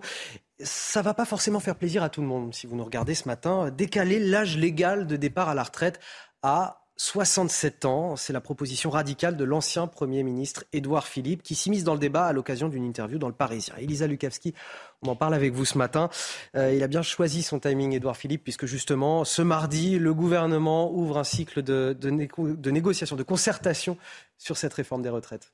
J'ai parlé d'un âge légal de report à 65, 66 ou 67 ans. Voilà ce que déclare euh, l'ancien Premier ministre ce dimanche dans les colonnes euh, du Parisien. Bien qu'ayant conscience hein, que sa proposition est loin d'être populaire, il prend parti pour repousser cet âge de départ à la retraite. Son principal argument, eh bien, c'est le vieillissement euh, de la population. Il prend exemple sur nos voisins européens, chez qui cet âge de départ légal a déjà été euh, reporté. L'Allemagne et l'Italie ont choisi 67 ans. Je ne sais pas par quel miracle de l'esprit on pourrait être dans une situation radicalement euh, différente, a-t-il déclaré et pour mettre en œuvre hein, cette euh, réforme des retraites, le fondateur du parti Horizon euh, compte sur le ministre du Travail, Olivier euh, Dussopt, dans un entretien au journal du dimanche. Ce dernier a conscience hein, de la mission qu'il attend, mais il réitère il insiste, cette réforme, elle est nécessaire. Selon le rapport du Conseil d'orientation des retraites, notre système sera déficitaire à hauteur de 12,4 milliards en 2027 et 2027. Euh, c'est demain. Olivier Dussopt qui veut donc anticiper. Côté calendrier, le ministre du Travail parle d'un départ, d'un âge de départ légal porté à 64 ans en 2027, 65 ans en 2031, avec ensuite un rythme de 4 mois supplémentaires par an. Merci euh, Elisa pour ces explications. Euh... Pardonnez-moi. Ça vous fait tous ah Oui, mais 67 ans quand même. Je veux dire, ah, ça. ça. fait long. Euh, je, je suis pas. Je, il me reste encore. Long. Mais euh, oui, bah, oui c'est bien ça. Voilà. Alors, c'est une bonne nouvelle effectivement, mais euh, 67 ans, 67 ans. Non, mais est-ce qu'il imagine sérieusement, euh, Édouard Philippe, que cela puisse être accepté? On voit déjà que le chef de l'État va avoir du mal à faire passer une retraite à, à 65 ans d'ici 2031. Est-ce que 67 ans, voilà, c'est entendable pour les gens euh, qui nous regardent aujourd'hui? Ça dépend ce que vous voulez faire. Si vous voulez mettre en pleine crise des pouvoirs d'achat, du, pouvoir d'achat beaucoup de gens sur les ronds-points, si vous voulez être en, en, en situation de jacquerie, voire de révolution sociale, si vous voulez faire plaisir à Jean-Luc Mélenchon et que dans quelques jours, eh bien, il y ait la moitié de la France à sa manif, eh ben oui, c'est une très très bonne idée. Si vous voulez cliver la majorité, c'est-à-dire si vous considérez que Emmanuel Macron c'est le passé et que vous êtes l'avenir, que votre problème, il s'appelle le modem et les députés de centre-gauche qui en ont marre d'avaler les couleurs et qui peut-être vont demain larguer les amarres si jamais vous faites passer ce truc. Si vous pensez que l'avenir de la majorité est plutôt sur la droite de la majorité, notamment avec une alliance structurelle euh, avec LR, dont vous seriez le centre et du coup le candidat naturel pour 2027, c'est également plutôt intelligent. Donc en effet, ce que propose Édouard Philippe est plutôt, de son point de vue, assez malin. 9h45 sur CNews et on retrouve déjà Elisa Lukavski pour le rappel de l'actualité. Les mouvements de grève qui touchent euh, plusieurs raffineries et dépôts de carburant ont été reconduits hier, hein, d'après la CGT. Grève qui touche Total Energy et ExxonMobil, alors que la CGT réclame 10% d'augmentation sur 2022. La direction rappelle que depuis le début, elle a octroyé, euh, qu'elle a octroyé des mesures salariales représentant une augmentation moyenne de 3,5% cette année.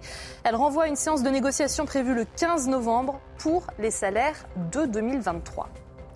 Sans oui, c'est interdit. Voilà le slogan qui sera inscrit sur les affiches déployées dès demain dans les écoles et les universités. Sylvie Retailleau, ministre de l'Enseignement supérieur, a dévoilé son plan contre les violences sexuelles et sexistes. C'est la première fois que le consentement est au cœur d'une campagne de sensibilisation du gouvernement. Et puis du rugby avec la sixième journée de top 14, le carton de Toulouse face à Clermont. Succès 46 à 10 des Toulousains qui consolident leur première place au classement. Six essais ont été inscrits dans un doublé de l'arrière Thomas Ramos. Troisième victoire d'affilée pour les joueurs d'Hugo Mola. Clermont est de son côté sixième au classement. Merci Elisa Lukavski. Il a fêté cette semaine ses 50 ans d'existence. Le Rassemblement national, anciennement Front national, il était avant le parti des, classes aisées, peut-être pas seulement, mais il est devenu celui en tout cas des catégories populaires de cette France dite périphérique. D'ailleurs, il figure en tête des partis préférés des Français, 37% d'opinion favorable, ex aequo avec Europe Écologie Les Verts, selon un sondage IFOP pour Sud Radio.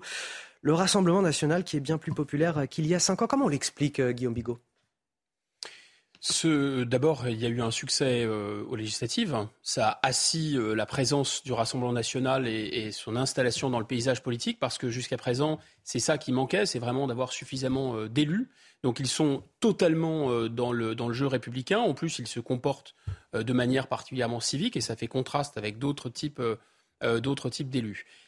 Mais c'est un travail de longue haleine qui a été entrepris par Marine Le Pen et qui a fonctionné sur un aspect. Cet aspect, c'est que le parti ne sent plus le souffre, c'est qu'il n'y a le fond de la casserole, d'une certaine façon, euh, a été complètement oublié, et il y a sur l'aspect, disons, moral, éthico-politique, euh, un travail qui est, à mon avis, totalement euh, terminé, accompli. Plus personne, sauf quelques extrémistes et quelques fous, peuvent reprocher euh, au Rassemblement national d'être un parti qui a un quelconque rapport avec les années sombres, les années terribles, etc. En revanche, le travail n'est pas, et c'est ce que montre aussi ce sondage, le travail n'est pas totalement terminé en ce qui concerne ce qu'on pourrait appeler le plafond sociologique. Parce qu'il reste quand même une espèce de gros bloc de gens qui ne refuseront de voter pour ce parti. Probablement parce que ce parti est trop populaire pour eux. Et on arrive euh, à la fin de, nos débats. Navré Benjamin Morel, on va devoir dire un, petit mot de sport peut-être sur le, le PSG face à Reims. Deuxième match nul d'affilée pour Paris. La chronique sport, c'est tout de suite. Soirée difficile pour le Paris Saint-Germain, mais match nul tout de même ramené de Reims 0 à 0. Il y avait euh, cinq changements dans le 11 de départ euh, parisien par rapport au match en Ligue des Champions de cette semaine au Portugal. Le fait marquant de la première période, l'exclusion de Sergio Ramos à la 41e. Il prend un carton jaune pour contestation, continue de râler et se retrouve exclu. Zenelli a bien failli ouvrir le score pour les Rémois sans un très grand Donnarumma. Mais Paris a des occasions. Neymar entre à la 57e aurait pu lui aussi donner l'avantage au Paris Saint-Germain. C'est le deuxième nul cette saison en championnat après celui face à Monaco. Et c'est la première fois, toute compétition confondue, que Paris ne marque pas. Allez, c'est la fin de la matinale week-end. Le temps pour moi de remercier Benjamin Morel et de lui souhaiter un excellent week-end. Eh, Guillaume Bigot, c'est pas encore tout à fait le week-end puisqu'on vous retrouve ce soir à partir de 22h pour Info du Monde sur CNews. Votre invité, si je ne me trompe pas, c'est Bruno Tertrais de l'Institut Montaigne, expert en géostratégie. Vous allez évoquer on va évoquer les scénarios de l'apocalypse en Ukraine avec Olivier de Kerenfleck, euh, Harold Iman qu'on retrouve sur ce plateau et Jean-Loup Bonamy. Tous nos experts et tous les gens que vous connaissez évidemment sur CNews. Restez avec nous. Dans un instant, Sonia Mabrouk reçoit Éric Zemmour, président de Reconquête, dans le grand rendez-vous CNews Europe 1, Les Échos. A tout de suite. 80% euh, du pays avec toujours la présence de l'anticyclone, un ciel bien dégagé quasiment euh, partout. Par contre, attention encore une fois à ces averses orageuses parfois puissantes entre le Roussillon, la Provence-Alpes-Côte d'Azur, du côté de Nice. On a eu de gros orages en matinée et puis également vers la Corse. Certaines averses orageuses peuvent donner lieu à de très forts cumuls de précipitations. Le temps commence à changer sur la Bretagne, ça se voile simplement à l'approche d'une nouvelle perturbation pour la soirée et pour la nuit. Les températures sont très agréables au cours de l'après-midi. Encore une fois, nous sommes au-dessus des moyennes de saison sur une grande partie du pays. 20 degrés sur Paris, 22 sur Bastia et surtout jusqu'à 27 pour le sud-ouest à Bordeaux. C'est 8 degrés au-dessus des moyennes pour cette ville. Un véritable coup de chaud estival. Pour votre journée de lundi, changement de temps avec donc l'arrivée de la perturbation par la Bretagne qui va concerner le pays en matinée et en après-midi. Les pluies sont faibles globalement. On a surtout beaucoup de nuages. Ça s'améliore par contre progressivement sur le sud avec le retour d'éclaircies. Les températures sont toujours aussi agréables. Bonjour à tous. Dans l'actualité de ce dimanche 9 octobre en Ukraine, euh, cette information qu'on a appris euh, ce matin, 17 personnes ont été tuées dans de nouveaux bombardements dans la ville euh, de Zaporizhia, une attaque nocturne de missiles selon, selon Anatoly Kourtev, le secrétaire du conseil municipal de la ville qui a fait état de ce premier bilan de nouvelles frappes meurtrières trois jours après des bombardements qui ont déjà touché cette ville du sud-est de l'Ukraine et qui avaient déjà fait 17 morts.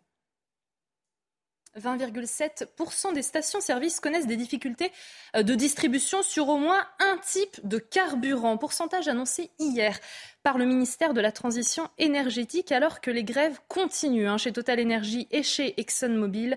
Les automobilistes galèrent, les files d'attente aux rares stations-service ouvertes donnent lieu à beaucoup de tensions. Bon courage euh, si vous devez faire le plein Début d'une visite de deux jours d'Elisabeth Borne en Algérie pour son premier déplacement à l'étranger. La première ministre, accompagnée de 16 autres ministres, soit près de la moitié hein, de son gouvernement, souhaite, je cite, donner une impulsion nouvelle et concrète à la réconciliation euh, amorcée en août par les présidents français et algériens. La visite commencera par le dépôt d'une gerbe au monument des martyrs au lieu euh, de la mémoire algérienne de la guerre d'indépendance euh, face à la France du sport. Deuxième match euh, nul d'affilée du PSG. C'était face à Reims hier soir après le 1 partout face à Benfica euh, en Ligue des Champions mercredi dernier. Eh bien les Parisiens réduits à 10 après l'expulsion de Sergio Ramos ont calé hier 0 à 0.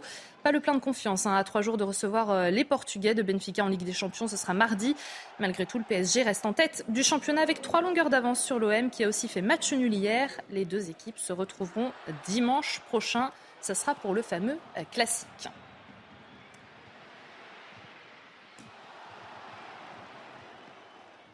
C'est à côté, cette frappe de Neymar. Allez, dans un instant, euh, le grand rendez-vous CNews, Europe 1, les échos, avec aujourd'hui Sonia Mabrouk, euh, qui reçoit le président du parti Reconquête, Éric Zemmour.